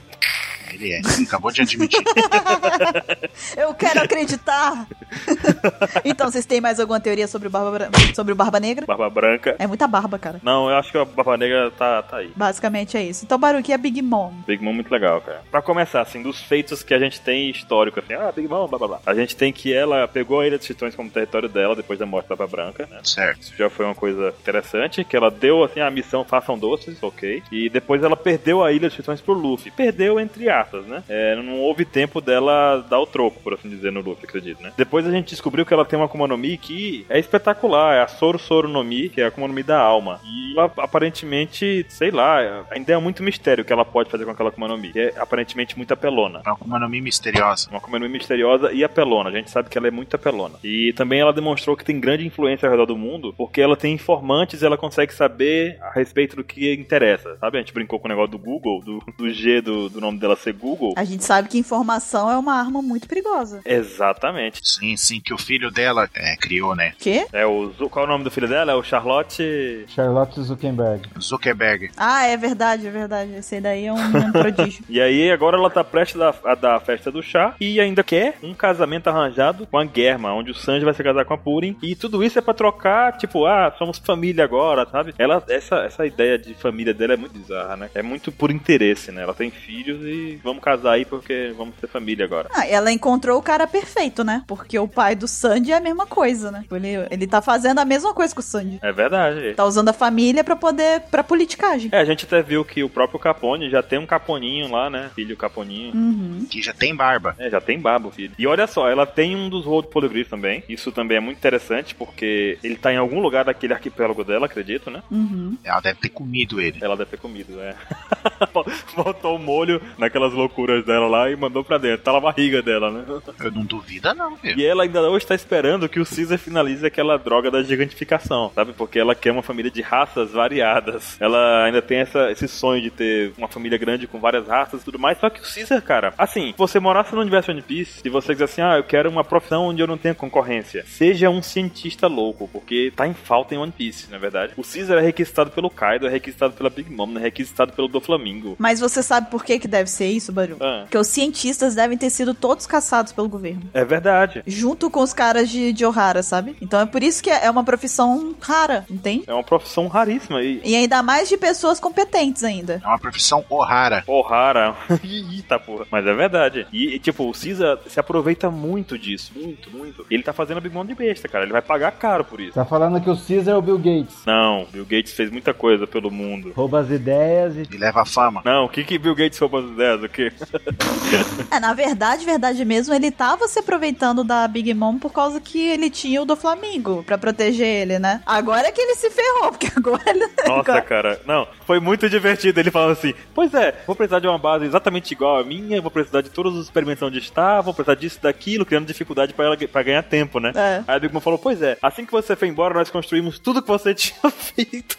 ele não tem saída. Aí ela reconstruiu tudo pra ele. Aí agora sim a água bateu na bunda. Agora, não, agora ele tá. E ele não sabe fazer o barato. Porque ele pegava o dinheiro do Flamengo, do Kaido, da Big Mom, e ele gastava com mulheres, iates, mansões, gastava na putaria, entendeu? E esse é o cara que o pessoal quer que entra pro bando do Luffy. É isso que a galera quer que entre pro bando, né? E a Big Mom quer ganhar mais influência ainda com a Germa, né? Com a Miriam Sanji. É, Ela quer a tecnologia deles também, né? A tecnologia, exatamente. Porque imagina, se ela tem um- uma família tão grande, eles já são fortes. A gente viu como é o nome dos generais da doçura dela, né? Eram quatro. Três agora, né? Nós são três. São três, eram quatro. E aí a gente vê que se essa tecnologia da, da Germa conseguir deixar os aliados dela mais forte, vai ser mais incrível ainda pra ela, no caso, no quesito força mesmo, né? E também de influência, porque ela pode falar assim, ó, pessoal da Germa, preciso de um favorzinho, mas é de coisa de família, não vou pagar nada não, sabe? Uhum. Formata esse computador aqui pra mim, por favor. Deu problema aqui com o vírus, sabe? Aí o pessoal da Germa tem que ir lá fazer o suporte. E o que, que vocês esperam aí dessa festa do chá e desse casamento? Eles- Será que eles vão acontecer simultaneamente? O casamento vai ser na festa do Ah. chá? Vai, Sim. vai, porque a, a Brulé falou lá: É, ninguém da pior geração nem sequer vê a Big Mom. O Ruby vai chegar na festa do chá nela. Vocês vão ver, não é? Não? Sim. É. Acredito que sim também. Ainda vai chegar e vai chegar estragando a festa. Só que o Hugo vai se foder, que vai estar todos os 140 da família dela. Ó. Pois é, Eu quero ver ela fazer caber todo mundo. Haja quadrinho pro Oda desenhar todo mundo da família dela. é verdade. Ele deve estar desenhando desde hoje já. Será que ela vai fazer alguma coisa tipo Moria, de, de pegar o poder dos outros? Que o Moria pegou a sombra de todo mundo, colocou nele, virou aquele bichão, lembra? Sim. Ah, não, mas ela já é o bichão. É, ela já é um bichão. Agora, será que, imagina, assim, ó, a família dela inteira lá na festa do chá, um monte de gente reunida, ela pega de todo mundo e fica mais forte, entendeu? Apesar do que ela já é forte. Já pensou se ela fizer a versão inversa do Moria? Cospe, vomita, né? Que o Moria não botou todo mundo nele pra ficar grande, ela vomita todo mundo da família dela, ela é pequenininha no final das contas, sabe? Putz, isso é legal. Qual que é a raça da Big Mom? Humana. Humana até então. Ela não é humana. Humana grande. Ela é gigante. É sim. Não é humana, Ansem. E daí? O Kuma também é. Mas não é gigante, é muito pequena pra ser gigante. O sonho dela é que todo mundo tenha a mesma altura dela. Sim, mas ela pode ser uma humana muito grande. Não. O Kuma é humano? Se bem que o Kuma agora não é mais humano também, né? Mas o Kuma é guerreiro. O Kuma é guerreiro. O que, que tem a ver uma coisa com a outra? O argumento dele foi muito bom. O Kuma é guerreiro. Sou guerreiro. O Kuma agora não é mais humano, né? Que ele já foi modificado lá pela. Não, mas ele sempre tem pra mesma altura. Não... Sim. Não, sim, tô dizendo que agora não é mais humano. Ele já é um ciborgue. Mas ainda assim, tem o Brook também, o do Flamingo, eles são imensos. É, o do Flamengo não é gigante. O Barba Branca. Não, isso é o problema do Oda de não saber a altura do, do povo. Mas a Big Mom, Não, mas aí. a- Aí daí, a dele ele sabe. ela tem uma raça específica, acho. Que raça seria? Humana. Específica, É humana.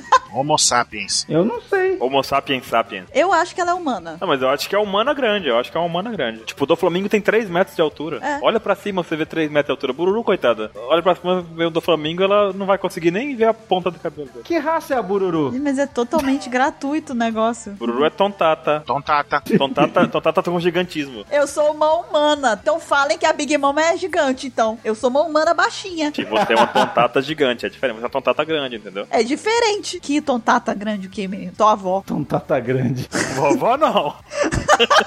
Botou a avó no meio? Não. Vovó não. Não fale mal da minha avózinha. Vovó também pode ser, talvez. É, nunca se sabe. Só não te dou outra porque minha vozinha também era uma tontata gigante. Enfim, mas falando sério, e aí, o que, é que vocês esperam da, da festa do chá? Quem pode aparecer na festa do chá? Enfim. Eu sei quem vai aparecer no final da saga. O Shanks com certeza vai t- chegar lá bebendo. um- Eu sei quem vai aparecer no final da saga. Quem? Vegapunk. Por quê? Eu quero. Porque o Vegapunk não gosta da, dos German Rangers. Oh, argumentou, argumentou agora, hein? Porque no primeiro capítulo de da Big Mom, lá da- como- quando começou a saga, falou lá do herói da marinha que vencia a Germa com gaivotas e robôs. O Vegapunk tem a obrigação de aparecer no final dessa saga. Eu concordo, eu concordo, agora eu concordo, sim. Mas agora, de onde vem a tecnologia da Germa? Quem, quem fabrica? De onde vem? Quem estuda? Quem é o cientista por trás da tecnologia? Ah, acho que é eles mesmo. O Sordon. Mas deve ter um gênio por trás, entendeu? Tem sim, é o cara que arrumou a cara do Yonde. Tem um cientista lá. Aquele parece ser um deles, o cara que, que deu a porretada lá na cara do, do Yonde. Então já temos o Charlotte Zuckerberg. E o Steve Jobs. Judd Jobs. Judd Jobs. É, o Steve Jobs era assim. Eu quero uma bota que me faça voar. Quando, senhor? Amanhã. Amanhã. Mas, senhor, é impossível. É, tem que ser branca. Hoje. Tem que ter praticidade. Aperta com o botão. Tem que funcionar com a minha mente. Agora, seguinte, continuando lá nos, nos possíveis convidados da festa do chá. A gente pensou em no Vegapunk e tudo mais. Eu acho que vai aparecer uma quantidade imensa de figurões nessa festa. Também acho. É uma coisa que o Oda deve estar fazendo, que é aquelas oportunidades da história em que a gente vê um monte de gente foda reunida num lugar só. Tipo Marineford, né? Tipo Marineford, exatamente. E aí, o que, que vocês acham? Vocês acham que vai ter mais algum supernova lá, por exemplo? Alguém que represente o Kaido? A Alice não faz maravilhas no negócio. É, ali não tem tanta gente. Eu acho que pode aparecer lá, por O exemplo. Gaguinho. É, o Lunetunes agora. Diga, Baru. Nós estamos falando de figurões. Até me perdi aqui no que. É, e tá, é sensacional. Parei pra imaginar o gaguinho, tá entendendo? Mas tudo bem. A gente pode encontrar lá na festa do chá. A festa do Xaxá, Xaxá. A festa do deixa Xaxá. o menino falar, deixa o menino falar o que, que pode encontrar, pelo amor de Deus. Que coisa! Ninguém vai pra festa do chá, ninguém, ninguém vai pra festa do chá. Acho que vai ter só a família da Big Mom mesmo e tá tudo bem.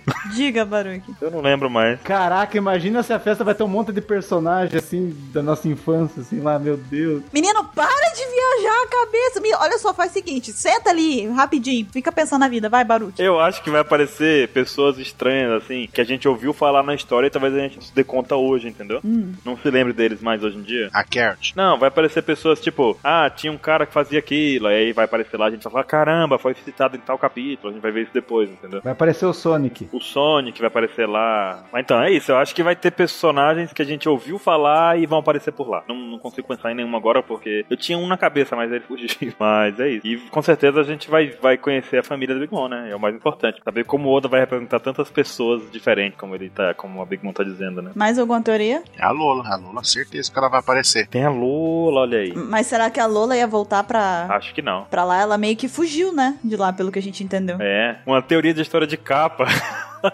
né, 27? Mas essa não vamos deixar pro final? Vamos deixar pro final, vai. Vamos deixar pro final. Ok. Então, 27, fala um pouquinho do Kaido aí. Então o Mr. 27 vai falar do Kaido. O Kaido tentou atacar o Barba Branca, mas foi impedido pelo amigo do Baruch, o Shanks. De novo essa história. Tinha um acordo com o do Flamengo para obter os Smile, Akuma no Mi artificiais. Estava fortalecendo sua tripulação com Akuma no Mi artificiais para realizar seu sonho de ter um exército composto de usuários de Akuma no Mi do tipo Zoma. Que sonho estranho, né? Ah, ele queria todo mundo dotado, pô. Deixa Deixa o cara ter o sonho dele, meu. Então, é o sonho dele. Deixo, cara. Só tô achando que, assim, nos meus padrões de sonho isso é estranho. Ele bebe lá na cabaça do, do Gara lá, deixa ele. Tudo bem, cara. Que estranho. Olha só, deixa eu te falar uma coisa. Quando o Martin Luther King chegou e falou assim, eu tenho um sonho, ninguém foi lá e ficou criticando o sonho dele. Deixou o cara falar. Deixa o cara ter um sonho. Pois é, mas ele não pensava em ter todo mundo zoando. O que falou do, do Kaido lá, ele jogou pra longe. Foi derrotado sete vezes pela Marinha e outros Yokou. Mas ninguém conseguiu matá-lo. Eu tô achando que é 27 vezes, mas tudo bem. O mangá pode estar errado, né? Ok. Pode estar errado. Podem ter errado por 20 mesmo, acontece. É. Tentou se suicidar pulando do terminal balão, mas fracassou. De novo. Derrotou o Kid e o aprisionou. De novo. Mas ele falou que vai mandar o Kid pular e pro Hulk. Dá um aviso pra eles que quem manda aqui sou eu, que vocês são piratinha. Lembra disso? Não. Sim. É, fez isso. Eu lembro. E junto com o Shogun da piada do Anson, derrotou Kosuke Oden e estava perseguindo Momonosuke, os demais em busca de informações sobre Laftel. Derrotou e matou. Será que matou? Eu tenho minhas dúvidas. É verdade. Até então, matou. A gente sabe que matou. A gente sabe que matou até agora, é. Não sei. Derrotou e aparentemente matou Kozuki Oden. Sim. Tinha um cara lá com, com o Crocus lá. Tenho minhas dúvidas. Ah, o Chique. não, não é o Chico, cara. Não, não é. Não é o Chico. Não, essa é só pra poder deixar o dia do Ansem mais feliz. Pode continuar. Mas o Momonosuke nem é louro, igual o pai. É. Mas é, eu não. E aí? Não entendi. Tem que ser loiro? Tipo, tem que ter o mesmo cabelo do pai? Normalmente, é. Não. É a mãe, não pode ter cabelo preto? Não, não, ent- não, não, Baruque, não. Não. E tem. E ele tem um Road Poneglyph. Eu tentei. Eu tentei te ajudar, mas. E ele tem um Road Poneglyph, né? Tá, uma coisa interessante do Kaido: a gente não sabe a Akuma no Mi dele. Nada. Sabemos nada. E a gente não sabe sobre hack nem nada também, né? Nada em questão de, de luta. Não, ele tem hack no anime. Pra quem assistiu o anime, ele tem hack sim. Colorido ainda. Quando ele gritou lá, todo mundo, ah, meu Deus. Tipo o Aki do Rei? Tem. Mas assim, Do conquistador. no anime. No anime. Então não é certo. Ah! Como não? Não é certo, o cara gritou. no- Só porque o pessoal falou, ah, não quer dizer que é hack do rei. Você pode ter se assustado. não, foi hack sim. Teve feitinho. O cara, olha o tamanho do Kaido. Um grito dele não deve ser uma coisa muito E baixinha. o poder dele é bizarro, porque um cara assim, invulnerável daquele jeito. As nuvens se moveram. Cara, o Shanks também fez as vezes se moverem, né? Nem por isso e o que que era? Não era hack. não era hack, não. Era só um gás. Era a bebida que tava forte. Era o Barba Negra. Eram gases. Barba negra, outra. Mas então, e a gente realmente não sabe, n- não sei nem, eu- a gente já teorizou sobre isso, não já em outro cast sobre a fruta poder do Kaido, qual seria, né? Já. A Wansa que fala. A gente falou no, naquele eh, cast sobre as 10 maiores mistérios de One Piece. Porque ele é a maior criatura viva da Terra. Uhum. E agora, assim, tipo, qual é o objetivo do Kaido? Porque a gente sabe o da Big Mom, sabe o do Baba Negra mais ou menos. Morrer! O dele é morrer. É, mas é um objetivo meio bizarro, né, cara? Eu acho que ele quer morrer porque ele deve estar entediado, na verdade. Então a gente tá assumindo que ele tem muitos anos de vida, ou que ele. Eu acho que ele é um cara entediado porque ele é muito forte, entendeu? É, ele é tipo o Saitama. As pessoas derrotam ele, mas não matam ele, sabe? Então ele tá, porra, que coisa chata, entendeu? Que tédio. Ninguém nesse planeta me vence. E ele parece ser bipolar, vocês viram isso? Qual, qual é a emoção da luta se a minha vida não tá em jogo, entendeu? Vocês viram, vocês viram que ele era bipolar? Tipo, ele, ele tem um pouco de. Ou ele é borderline ou bipolar, né? Tipo, ele muda de humor repentinamente. Ele Tá, tava, oh, meu Deus do céu, eu estou levando vídeos da mãe, vou pegar todos eles, entendeu? Uhum. Uma hora ele tá tristonho, outra hora ele tá revoltado. De um, de um segundo pro outro. Da, pers- no caso da personalidade dele, pelo que a gente já viu, né? Não, porque ele tava bêbado, né? E também tem aquela, né? Que você sabe que talvez ele tentar se matar pode ser um hobby, né? Pode ser um hobby. Não necessariamente que ele que ele tá entediado também, porque ele pode estar igual, ele foi atrás do, do Oden, né? Do Kozuki Oden. Então quer dizer que ele realmente ele ainda tem intenções de fazer algumas coisas. Ele tava negociando com o do Flamengo. Então assim, ele não tá paradão, estagnado na vida, sabe? É verdade, ele tá negociando com o Flamengo. Já sei o que que ele é. Ele tá atrás de Smiles, ele foi atrás do- das informações de Laftel e tudo mais. Então o cara não tá estagnado. Ele pode estar tentando se matar como hobby, entendeu? E outra, ele foi atrás do Oden a- por conta de Laftel, que- porque ele quer chegar em Laftel, então. É, ele, por exemplo, é um potencial Yonkou pra ir atrás da Robin. Então temos um objetivo pra ele. Pra poder tentar sequestrar ela. Eu já sei o que que ele é. Eu já sei. Matei. Humano. Não tem os tritão que é meio tritão? Tem. No caso, então, não tem os meio tritão? Isso. Que são meio tritão? Que nem o Dellinger. Aham. Ah, O Kaido deve ser da raça do, do Oz com um gigante humano, sei lá, vocês acham? E por isso que ele é que- a criatura mais poderosa da Terra. Não. Tadinho! O 27 chegou todo tipo, o que, que vocês acham, Baruque? Não. Não. Ele fez igual aquele gato meme, no. Ó, hein? Pode ser. E escrevam, ele é meio. Ele é meio Oz, hein? O Oda tá com essa de colocar a família da Big Mom, meio coisa, meio quê? Pode ser. É, não acho que é possível não, Baruque. Cara, cara, não, tá bom. É, pode ser. Será que a Big Mom tem, tem um filho com o Kaido? Eu pensei em coisas aqui que. Eu imaginei o Baruque assim, cara, cara, o neurônio dele deu um tapa no cérebro. Pá, ele, é ok, pode ser. Não, não, não. O que o Mr. 27 tava falando agora há pouco da personalidade do Kaido é exatamente o que aconteceu com o Baruch agora. Não, não, não. é, concordo. Mudou de ideia num segundo. É porque, é porque eu tenho conflitos internos, entendeu? Eu às vezes discordo de mim mesmo. É os scripts que você faz. Então, é o Kaido. Mas o que acontece é que talvez ele seja realmente fruto do, de um Oz aí, mas uma relação com o Oz. Até porque tem aquele chifrão também, né? Uhum. Aquele negócio assim. E ele realmente é, não é um gigante, mas ele é grande, né? Ou, aliás, ele é um gigante, não é? Bem grandão. Caraca! É, tem aquele. É, no mínimo ele tem a altura de um gigante, sim. Ele é gigantaço. Ele é grandão, grandão. Mas tem alguma kumanomia ali, cara. Tem alguma kumanomia ali, né, possível? Que ele ah, nasci assim, sou o Asterix, sabe? Não, ele é fortaço. Só que a Kuma no Mi. É, aí já não sei se tem. Ele deve ter. Porque a gente vê, por exemplo, o exemplo do Jack. O Jack, como tendo usuário- sendo usuário de Akuma no Mi, ele podia ter morrido afogado, mas ele era um tritão. Tritão. Né? Ele é meio tritão. Isso, meio tritão. E Isso fez com que ele respirasse debaixo d'água. Será que o Kaido também seria um meio tritão de algum bicho aquático? Porque não seria muito fácil se ele conseguisse matar, né? Pode ser, Hum. Se ele tiver com o Mi. Por isso que o, na- o navio afundou e ele aguentou. pode ser. Pô, exatamente. É a única, je- é a única coisa que eu tô pensando aqui dele conseguir, porque. Sim. Não, caramba, eu argumentei. Ele é um meio tritão rei dos mares. Pronto. É um meio hater, eu ouvi. Ele é meio Oz, meio tritão. Meio humano. Não, não, acho que isso aí cabe pro Jack. Que suruba foi essa, cara? Que suruba? Ele é o Ishigo, então. Ele é metade de tudo. Ele é o Ishigo, exatamente. Caraca, hein? Não, mas aí porque explicaria o fato dele não se afogar, não morrer afogado, porque não seria fácil o suicídio dele, ele que seria incompetente. Mas tem aquela sua teoria também, Baru, que você tá esquecendo. Qual? Ele não tem o poder do Lau lá? Da perene lá? Não, isso fui eu que falei. É o Bururu. É que eu falei que eu acho que o, o Kaido foi o beneficiado pela juventude perene. Do último usuário. O usuário anterior da OP Opinoni. Ah, o coração, né? Antes do coração. Não, antes do, do Que LOL. coração, sou maluco. Porque o Corazon nunca usou, não, Ah, a OP Opinoni. Ele tinha a fruta do silêncio, seu maluco. É verdade. Tudo bem, faz parte. E olha só, tem uma coisa. Vocês acham que existe a possibilidade, porque tem pessoas aí falando que a primeira metade da história de One Piece tá se repetindo, né? Nos arcos seguintes. Do tipo Alabasta novamente, Eles são é muito tonto quem fala isso. E, não, partindo do pressuposto disso daí e tudo mais, vocês acham que existe a possibilidade da saga da Robin se repetir com o Kaido, dela ter sido sequestrada por ele lá e de novo eles terem que salvar ela? Tá falando do Big, Mom- da Big Mom, né? Porque o Sandy que é a princesa dessa vez. Não, a Robin não vai, não vai se deixar sequestrar de novo. É porque o, o Inuarashi e o Nekomamushi deixaram bem claro que a Robin virou um alvo. Ah, não, nesse sentido não. Ela tá protegida, ela tá junto com o imediato do Não, bando. mas nesse caso, como o 27 disse, o Sanji é o que vai ser resgatado dessa vez. Se fosse seguir aquele ciclo, né? Não seria a Robin de novo, seria o Sanji agora, né? Uhum. Ninguém sabe o que fala. Já falaram que Zou era Skype. Já falaram. Nossa, velho. É, eu acredito nessa de Zou Skype, uma ilha estranha. Agora falando que é, que é Thriller Bar, que é Big Mom. O pessoal adora inventar. É por isso que eu tô falando. Olha quem fala. É, Olha quem fala essa frase, olha. Não, mas eu não falo. Eu nunca falei que. Ai, uma saga é igual a outra. Nossa. Só outras coisas. Deixa o Oda. O Oda inventa um monte de coisa. É. Então eu tô falando até que o. O Cracker. O Cracker é o Mr. 3. que? A Kumanomi dele é parecida. Nossa senhora. Eu concordo nesse aspecto do, do funcionamento da Kumanomi. Tem foguinho no cabelo. Parecida. Tem foguinho no cabelo. Ah, na, por equiparação, né? Eu achei que era o Mr. Trick que tinha virado o Cracker. Eu falei, que?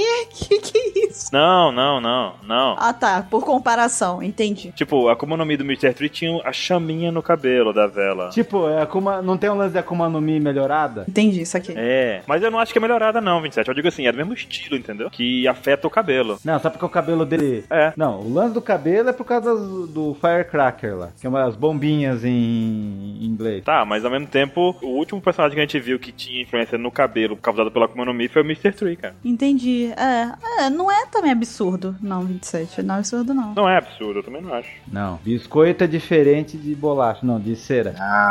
Não. não, não é, não é como é melhorada, não é melhorada. É só um estilo que afeta cabelo. Mas enfim, estamos falando de Yoko. Então, o Kaido, Obrigado. E aí, mais alguma teoria? O que que vocês esperam dele? Algo assim? Gengis Khan, significado da palavra Kaido. Eu tinha falado uma vez do, do Kaido que ele tinha comido a evolução. No caso, não seria da evolução, seria da adaptação, no caso. Ah, Darwin. Seria da adaptação, mas ninguém deu fé. Mas é muito boa a ideia, porque, por exemplo, se ele caísse na água, ele respiraria debaixo d'água, como o meio dele proporcionaria isso. É, se ele cai na lava, o corpo dele vira lava, por assim dizer, entendeu? Então, vulnerabilidade, né?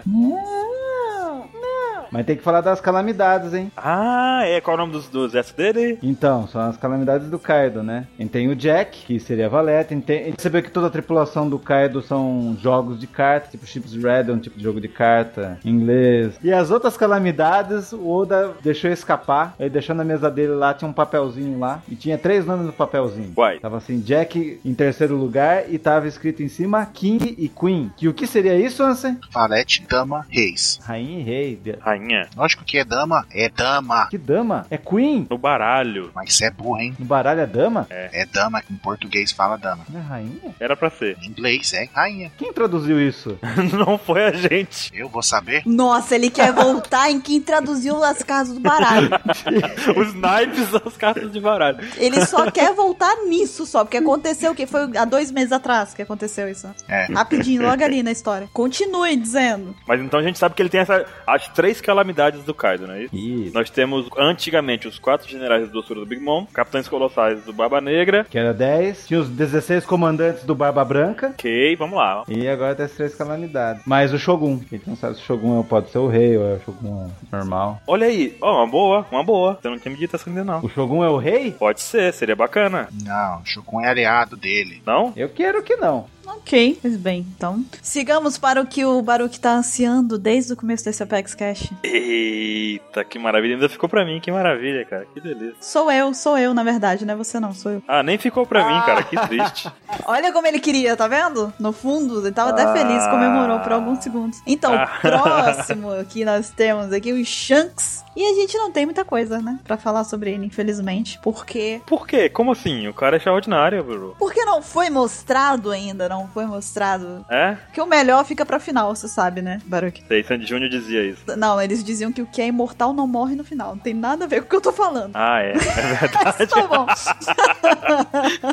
Sobre o Shanks, a gente sabe que ele tem hack, né? Aham, sei. Do rei. Calma. Aham. Que ele impediu que o Kaido atacasse o Barba Branca Uhum. e que ele pôs fim à Guerra dos Melhores. Aí tem a pergunta aqui: sobre o hack dele, vocês acham que é todos os hacks, o Sol do Rei, enfim? Se é todos, eu não sei. Acho que se ele tem o do rei, ele tem todos. Exato. Ele tem tudo. Porque o do Rei a gente vê logo no começo, né? De One Piece. Pronto. É, com barba branca lá, beleza. Não, não, no, com, com o Rei do Mar, lá no primeiro. No primeiro capítulo a gente já vê, né? Caramba, ele usou, um, ele usou um hack do rei pra espantar um rei do mar que o Luffy derrotou com uma porrada depois. Não é rei do mar. Com uma criatura marinha que ele derrotou depois com um soco, o Luffy. Sabe? É estranho. Aquilo só é um rei do mar se for um girino do rei do mar. Pois é, e ele perdeu o braço pra aquele girino do mar, entendeu? Porque ele ficou preocupado. E ele usou hack ali, foi ali que despertou o hack dele. Não, acho que não. Porque ele foi com muita convicção. Vamos ignorar tudo que o Baluque tá falando. Por quê? Então ele sabia que tinha um hack? Não, tô avisando pros ouvintes ignorarem você. Não peça isso. Não, não, não, não tem que não. Eu tô falando certo, tô fazendo. Eu tô falando um questionamento correto, não tô não? Não. Não. Não, eu só não acho que, se- que ele despertou ali, porque ele foi com muita convicção no negócio. Não foi uma coisa que ele ficou surpreso, por exemplo. Ó, o que que eu fiz, sabe? Ele virou pro monstro marinho lá e falou, ó, sai daqui, vai embora, entendeu? Então ele não usou hack ali, ele falou com um o homem. Não, eu acho que ele usou o hack com convicção e não despertou o hack ali, Ah,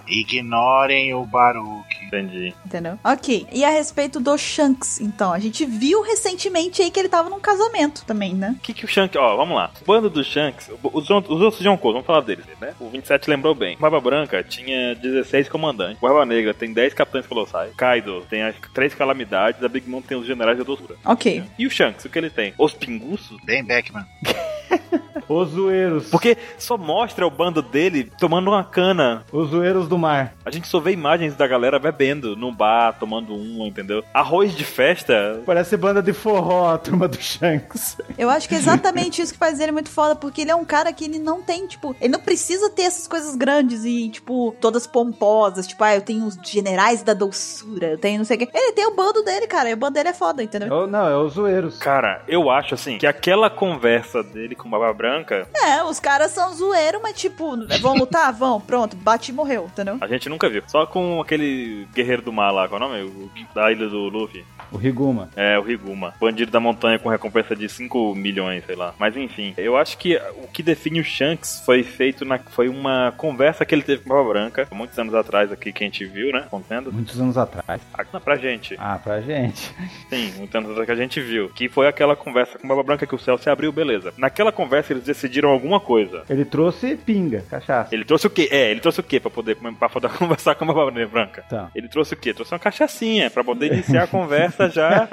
Destilaria ruivo. Não, mas aí eu vou defender ele com, com essa daí. Eu vou defender ele com saque. Não, mas eu vou chegar na conclusão, não queria dizer isso não. Não, mas só uma coisa, eu- o saque que ele levou, a gente sabe que o saque ele é compartilhado em piratas com uma forma de, de companheirismo, de respeito. Aham. Ele é companheiro de todo mundo. O Shanks tem uma galera de companheiro. Ao invés dele fazer casamentos, ele compartilha saque, entendeu? É assim que ele vai expandindo seus territórios. E o- ele, pega, ele fala assim: esse território é meu, abra uma destilaria e me entregue uma cachaça. Enquanto a Big Mom fica preocupada com doce, o Shanks fica fazendo fábrica de cachaça nas ilhas. Olha, o gosto dessa ilha é gostoso, a cachaça. Um outro podergrifo, a gente não sabe onde tá, né? Então eu acredito que um deles tá com o Shanks. E o Shanks viaja o mundo pra que o lugar do Hold Podergrifo não seja nunca descoberto. Aí isso eu já tenho uma outra teoria, né? Deixa quieto. Apoiado. Sabe? Eu acho que pode ser isso, mas agora sim, que a gente não viu feitos do Shanks consistentes, a gente não viu, a gente imagina, sabe? Não, você está maluco. A mesma coisa que a gente vê a galera achando do Bug lá. Meu Deus, ele é um amigo do Gold Roger, tá entendendo? Amigo do Shanks, o Ruivo. Enfim, nada, sabe? Foi estagiário. É tudo verdade. Hã? O Shanks foi estagiário do. Verdade, só que, né, de outra forma. Cara, ele ficou com o chapéu do Gold Roger. Cara, Roger devia ter um armário cheio de chapéu. Chegou lá, pega essa porra aí, chegou pra ele, sabe? tu quer tanto um chapéu, pega esse negócio aqui. O chapéu era único! Que único que? Roger tinha um armário cheio, igual a turma da Mônica. Tipo, Imagina, o, o Shanks ficou distribuindo vários chapéus por todo o mundo de One Piece. pois é, ele distribuiu vários. Todos morreram, daí só chegou o Ruffy. Exatamente. Puta merda, hein? Mas agora, o- então, vamos dar o nome pro, pro- pro bando do Shanks, pros, pros comandantes do Shanks. Vai, Bru, diz o nome legal pro, pros comandantes. Eu já falei, os zoeiros do mar. Não, eu não acho que eles têm. Eu acho que ele só tem o bando dele mesmo. Não, mas vamos dar o nome pra ele, vamos dar o nome pra ele. Mas eu não tenho nome pra dar. Vamos inventar, porque assim, a gente tem que pegar características dele, né? Então vamos pensar, tipo, Você quer que os fãs respondam, igual, tipo, tá lá as, calami- as calamidades, 16 comandantes. Pode ser, pode ser. Pronto, perfeito. O Que, como é que é, como que é o bando do Shanks? Como é que se denomina o bando do Shanks? O meu são os pinguços. Os cachaceiros do mar. os pinguços. os pinguços do mar. Amigos do Saque. Cara, eu acho que na luta contra o Kaido ele levou um Saque também. Não, mas vamos voltar. Você tava começando a falar do casamento. Ah, é, tem essa história do casamento, né? A gente tá todo preocupado com a festa do chá e na história de capa aparece o Shanks tomando uma. Primeiro aparece o Yasop, numa ilha que tem caque, meio deserta assim, né? Em ruínas. Em ruínas, é verdade. Primeiro aparece Yasop, pai do Sop que abandonou a família pra viver a zoeira, né? E tipo, fala uma certa ilha, daí tipo, pros leitores, pra- é, os leitores já devem conhecer essa ilha. Que é uma certa ilha, você acha que por conta disso. Deve conhecer. E aí depois aparece o Shanks bebendo uma lá na- no casamento e o restante da tripulação. A questão é, onde ele estava, casamento de quem? Então. É tipo, nas duas capas mostraram toda a tripulação do, do Shanks, mas menos um cara que é super importante. Faltou um cara a ser mostrado nas capas. Não, tá certo, tem que ter o bando do Shanks, tem. Apareceu aqueles 10 Kine Manford, mas, cara, Não, mas os dos importantes, assim, né? é porque o foco é ele, que é o gordinho, o cozinheiro. Não.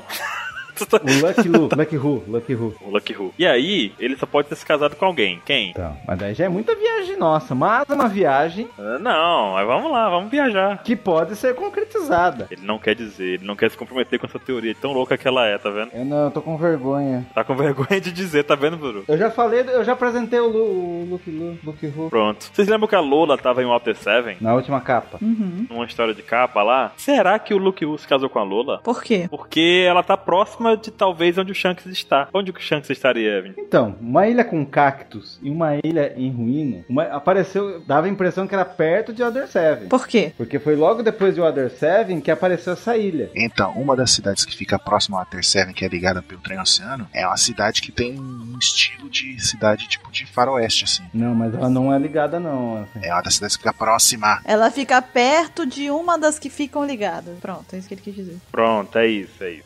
Isso. E ela tem um estilo de cidade de faroeste, assim, de cacos, meio desertos, sabe? Salum. Que é o nome dela é. Gente, fala o nome da ilha que vocês estão parecendo o cara do. do pera, pera, pera, pera, pera, depois do, depois do comercial. Pera, pera, pera, pera, João Clever. Pô, eu tô agoniada que fala logo o nome da ilha. Eu não lembro o nome da ilha, se eu tinha dito, eu juro, eu juro que eu não lembro. É a ilha do faroeste onde aconteceu a luta do segundo comandante do Barba Branca. Que? Ilha Banaro. Ah, tava falando, apresentando. Ilha Banaro. Nossa, mas demorou tanto pra falar Ilha Banaro que o negócio tá até que já desisti já de saber. É a ilha que o ex perdeu, pronto. sim, sim, eu lembro, agora eu lembrei. Ah, E aí ficou essa ideia aí, que o, o bando do Shanks, mas aí, se o, se o Luke Russo casar com uma Lola, ele não vai estar entrando na família do Big Mom também? Não vai ser uma aliança entre os dois de um Cole?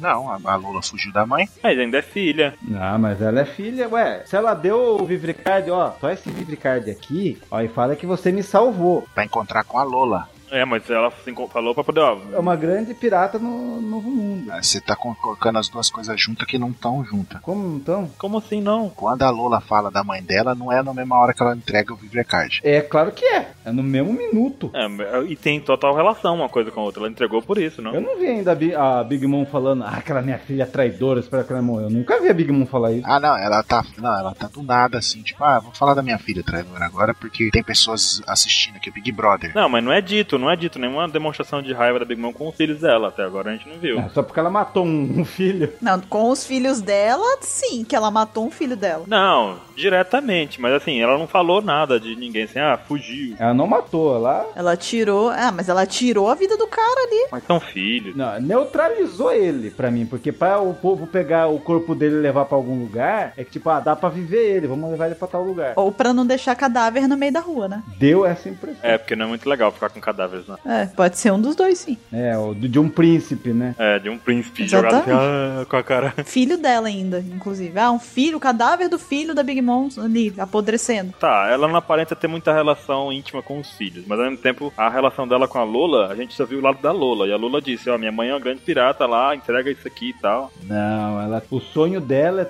é, é- é almoçar com. Tipo, tá numa festa e tá todo mundo na mesma altura que ela. Sonho um estranho. É, mas o negócio. Tudo bem, ela tem um lado íntimo, mas o lado íntimo dela vai até que ela seja contrariada também, eu acho. Sim, e na loucura dela, né? Não, mas aí que ela tá. Ela tava em Berserk aquela hora lá. É, vai até a loucura dela, entendeu? Não, é que ela tava mal do King Kong lá, salivando. Mas aí é que tá. Se ela, se ela tá em modo King Kong Berserker lá, ninguém tá salvo, entendeu? Se ela entrar de novo nesse momento, Ela é um perigo a todos, né?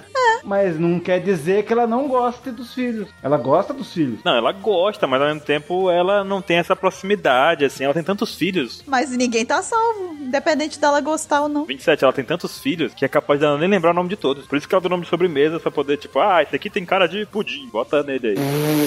Puta que pariu, pode ser mesmo isso. Não é? Ah, aquele ali é o. Parece um biscoito. Creme cracker. Creme cracker, você é o cracker. É igual Buru, chega aquela milho verde. Polenta, polenta, você é o polenta. Ô, Buru!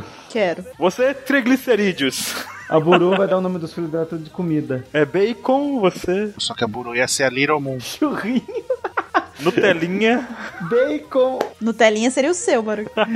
baconzinho. Ela nem lembra o nome dos filhos dela, Big Mom, tá vendo? Pode ser. Mas enfim, tava falando se ela gosta da Lola. Ela gosta da Lola. Eu acho que ela gosta da Lola. Eu acho que ela não tem nada contra a Lola. É filha e se puder usar a Lola pra expandir o comércio de território dela, ela vai usar. Vocês não acham? Não, é esperteza. Eu não tô dizendo que eu acho que ela não gosta da Lola, mas eu não acho que a situação da Lola tá muito boa. Sim. Porque senão, não teria sido dito no mangá que ela fugiu, sabe? Sim. Se realmente tivesse tudo bem, ela teria só falado, "Ô, mãe, olha só, vou sair ali, que eu quero achar um marido meu por conta própria. Ah, mas isso em qualquer família tradicional, se tem lá, tem cinco filhos, um foge, os outros quatro vai ficar com raiva desse filho, pô. Não, necessariamente. Sim. Não necessariamente. Não, o- algum deles vai, que foi o Cracker. E a Brulé falou, ah, ela fugiu, né, lá, lá, lá. Não foi a Big Mom que falou, ah, ela fugiu. Não, na verdade, quem falou foi a Purim. A Purim pegou e falou: Ah, ela, ela fugiu porque ela entrou numa jornada pra encontrar o amor verdadeiro por conta própria. Foi a Purim que falou. E nem foi com raiva, ela só comentou. Não, e a Purim falou de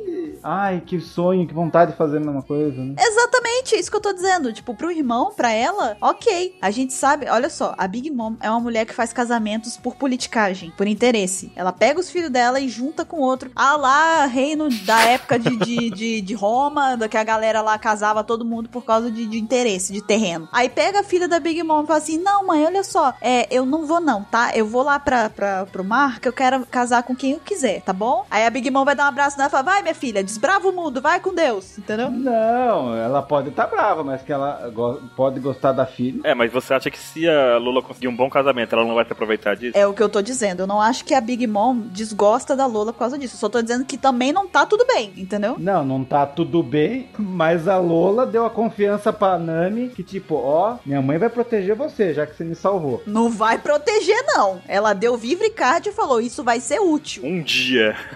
Ela falou: Isso vai ser útil. Ela não falou: Procura a minha mãe, que a minha mãe vai te proteger. Mas ela falou, porque minha mãe é uma grande pirata no Novo Mundo. Mas ela não falou, olha só, pega o Vivricard da minha mãe e mostra pra ela que ela vai te proteger. Ela falou assim, esse Vivricard vai ser útil. Não, não, não, calma. Tanto é que foi. Mas ficou subentendido, no caso, né? Mas com o pai, né? Com o pai. Eu acho que não, porque foi, ela falou, vai ser útil. Foi útil, porque ela tá- eles estavam sendo atacados pelo exército da Big Mom. Não, mas antes da gente ver tudo isso, a gente imaginava que a Big Mom fosse ter alguma relação com a Lola, e blá blá blá, aquele negócio todo, e que esse Vivicat fosse livrar a pele deles. Antes disso. Só que pelo jeito ele não tá ajudando com a mãe, com a Big Mom, tá ajudando com o pai, né, da Lola. Exatamente. Mas ao mesmo tempo fica aquele negócio, né? A Lola, eu acredito assim, se a Lola conseguir um bom casamento, a Big Mom vai falar assim: venha pra cá, minha filha, chame, chame seu marido, sabe? Chame seu marido, vai morar aqui todo mundo aqui. Tudo bem, concordo, concordo. Da mesma forma que se ela casou com um fracassado, a mãe dela vai chutar a bunda dela. Exatamente. Só que vocês estão esquecendo como é que funciona o Vivrecard. A Big Mom fez o papelzinho lá, o Vivrecard. Aí todos os filhos dela pegou um pedacinho, certo? Aí a Lola pegou o dela e cortou um pedacinho e deu pra Nami. E escreveu Lola. O Vivrecard vai apontar pra Lola. O Vivrecard ter o poder da Big Mom lá é por causa do poder da Big Mom, né? Ou Porque ela já fez o poder dela, entendeu? Não tem nada a ver. Vai ajudar ela pra encontrar com a Lola de novo. E também porque o Vivrecard tem aquele poder lá que, que, não há- que os homens lá não, não são afetados. Não chega perto. A gente nem falou disso. Nossa, vocês estão você tá dando volta falando loucura?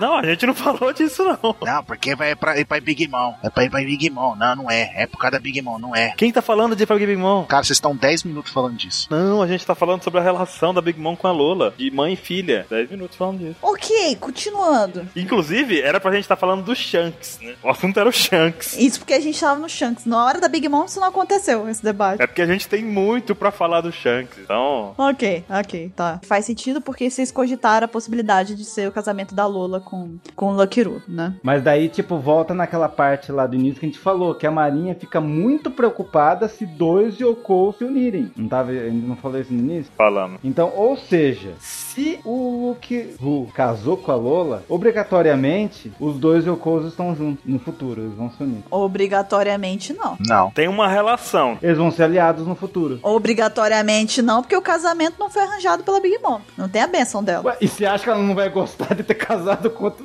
Depende, gente, não sabe do passado dela com o Shanks? Shanks, Shanks, Teve filho com o Shanks também. Shanks é amigo de todo mundo, cara. Shanks é amigo. Não, cara, não, vocês têm que pensar nisso, cara. Não é assim.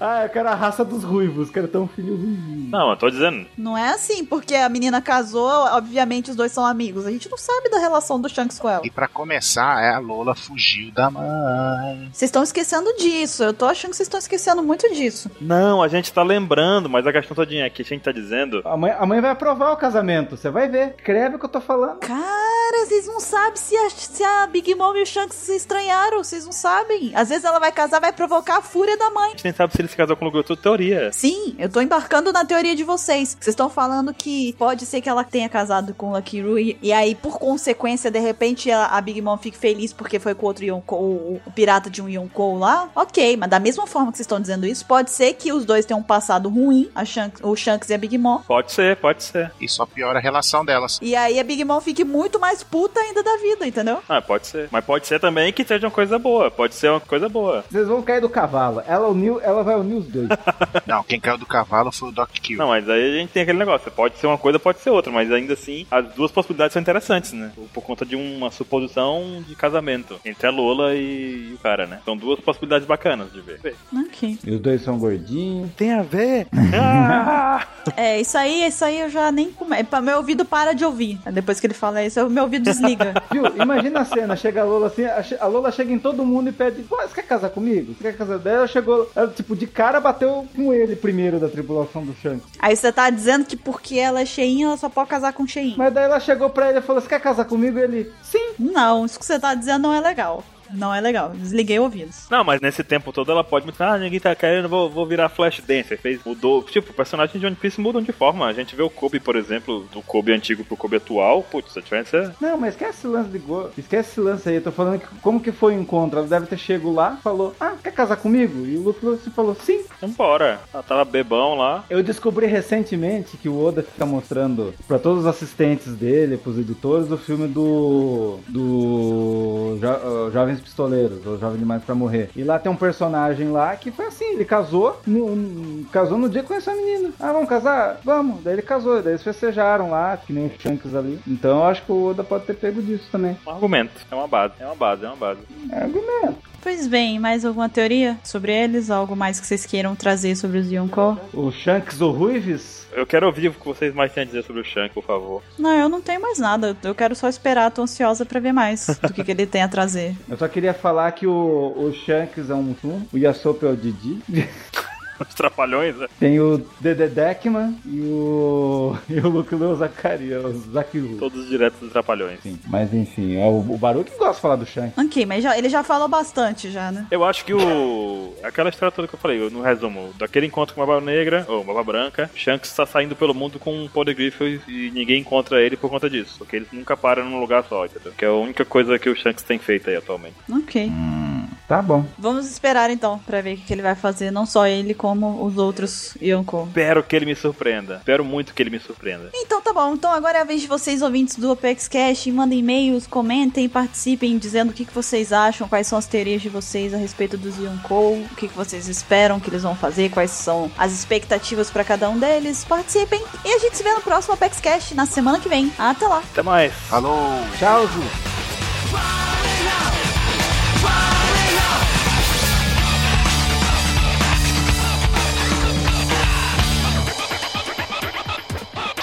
We are.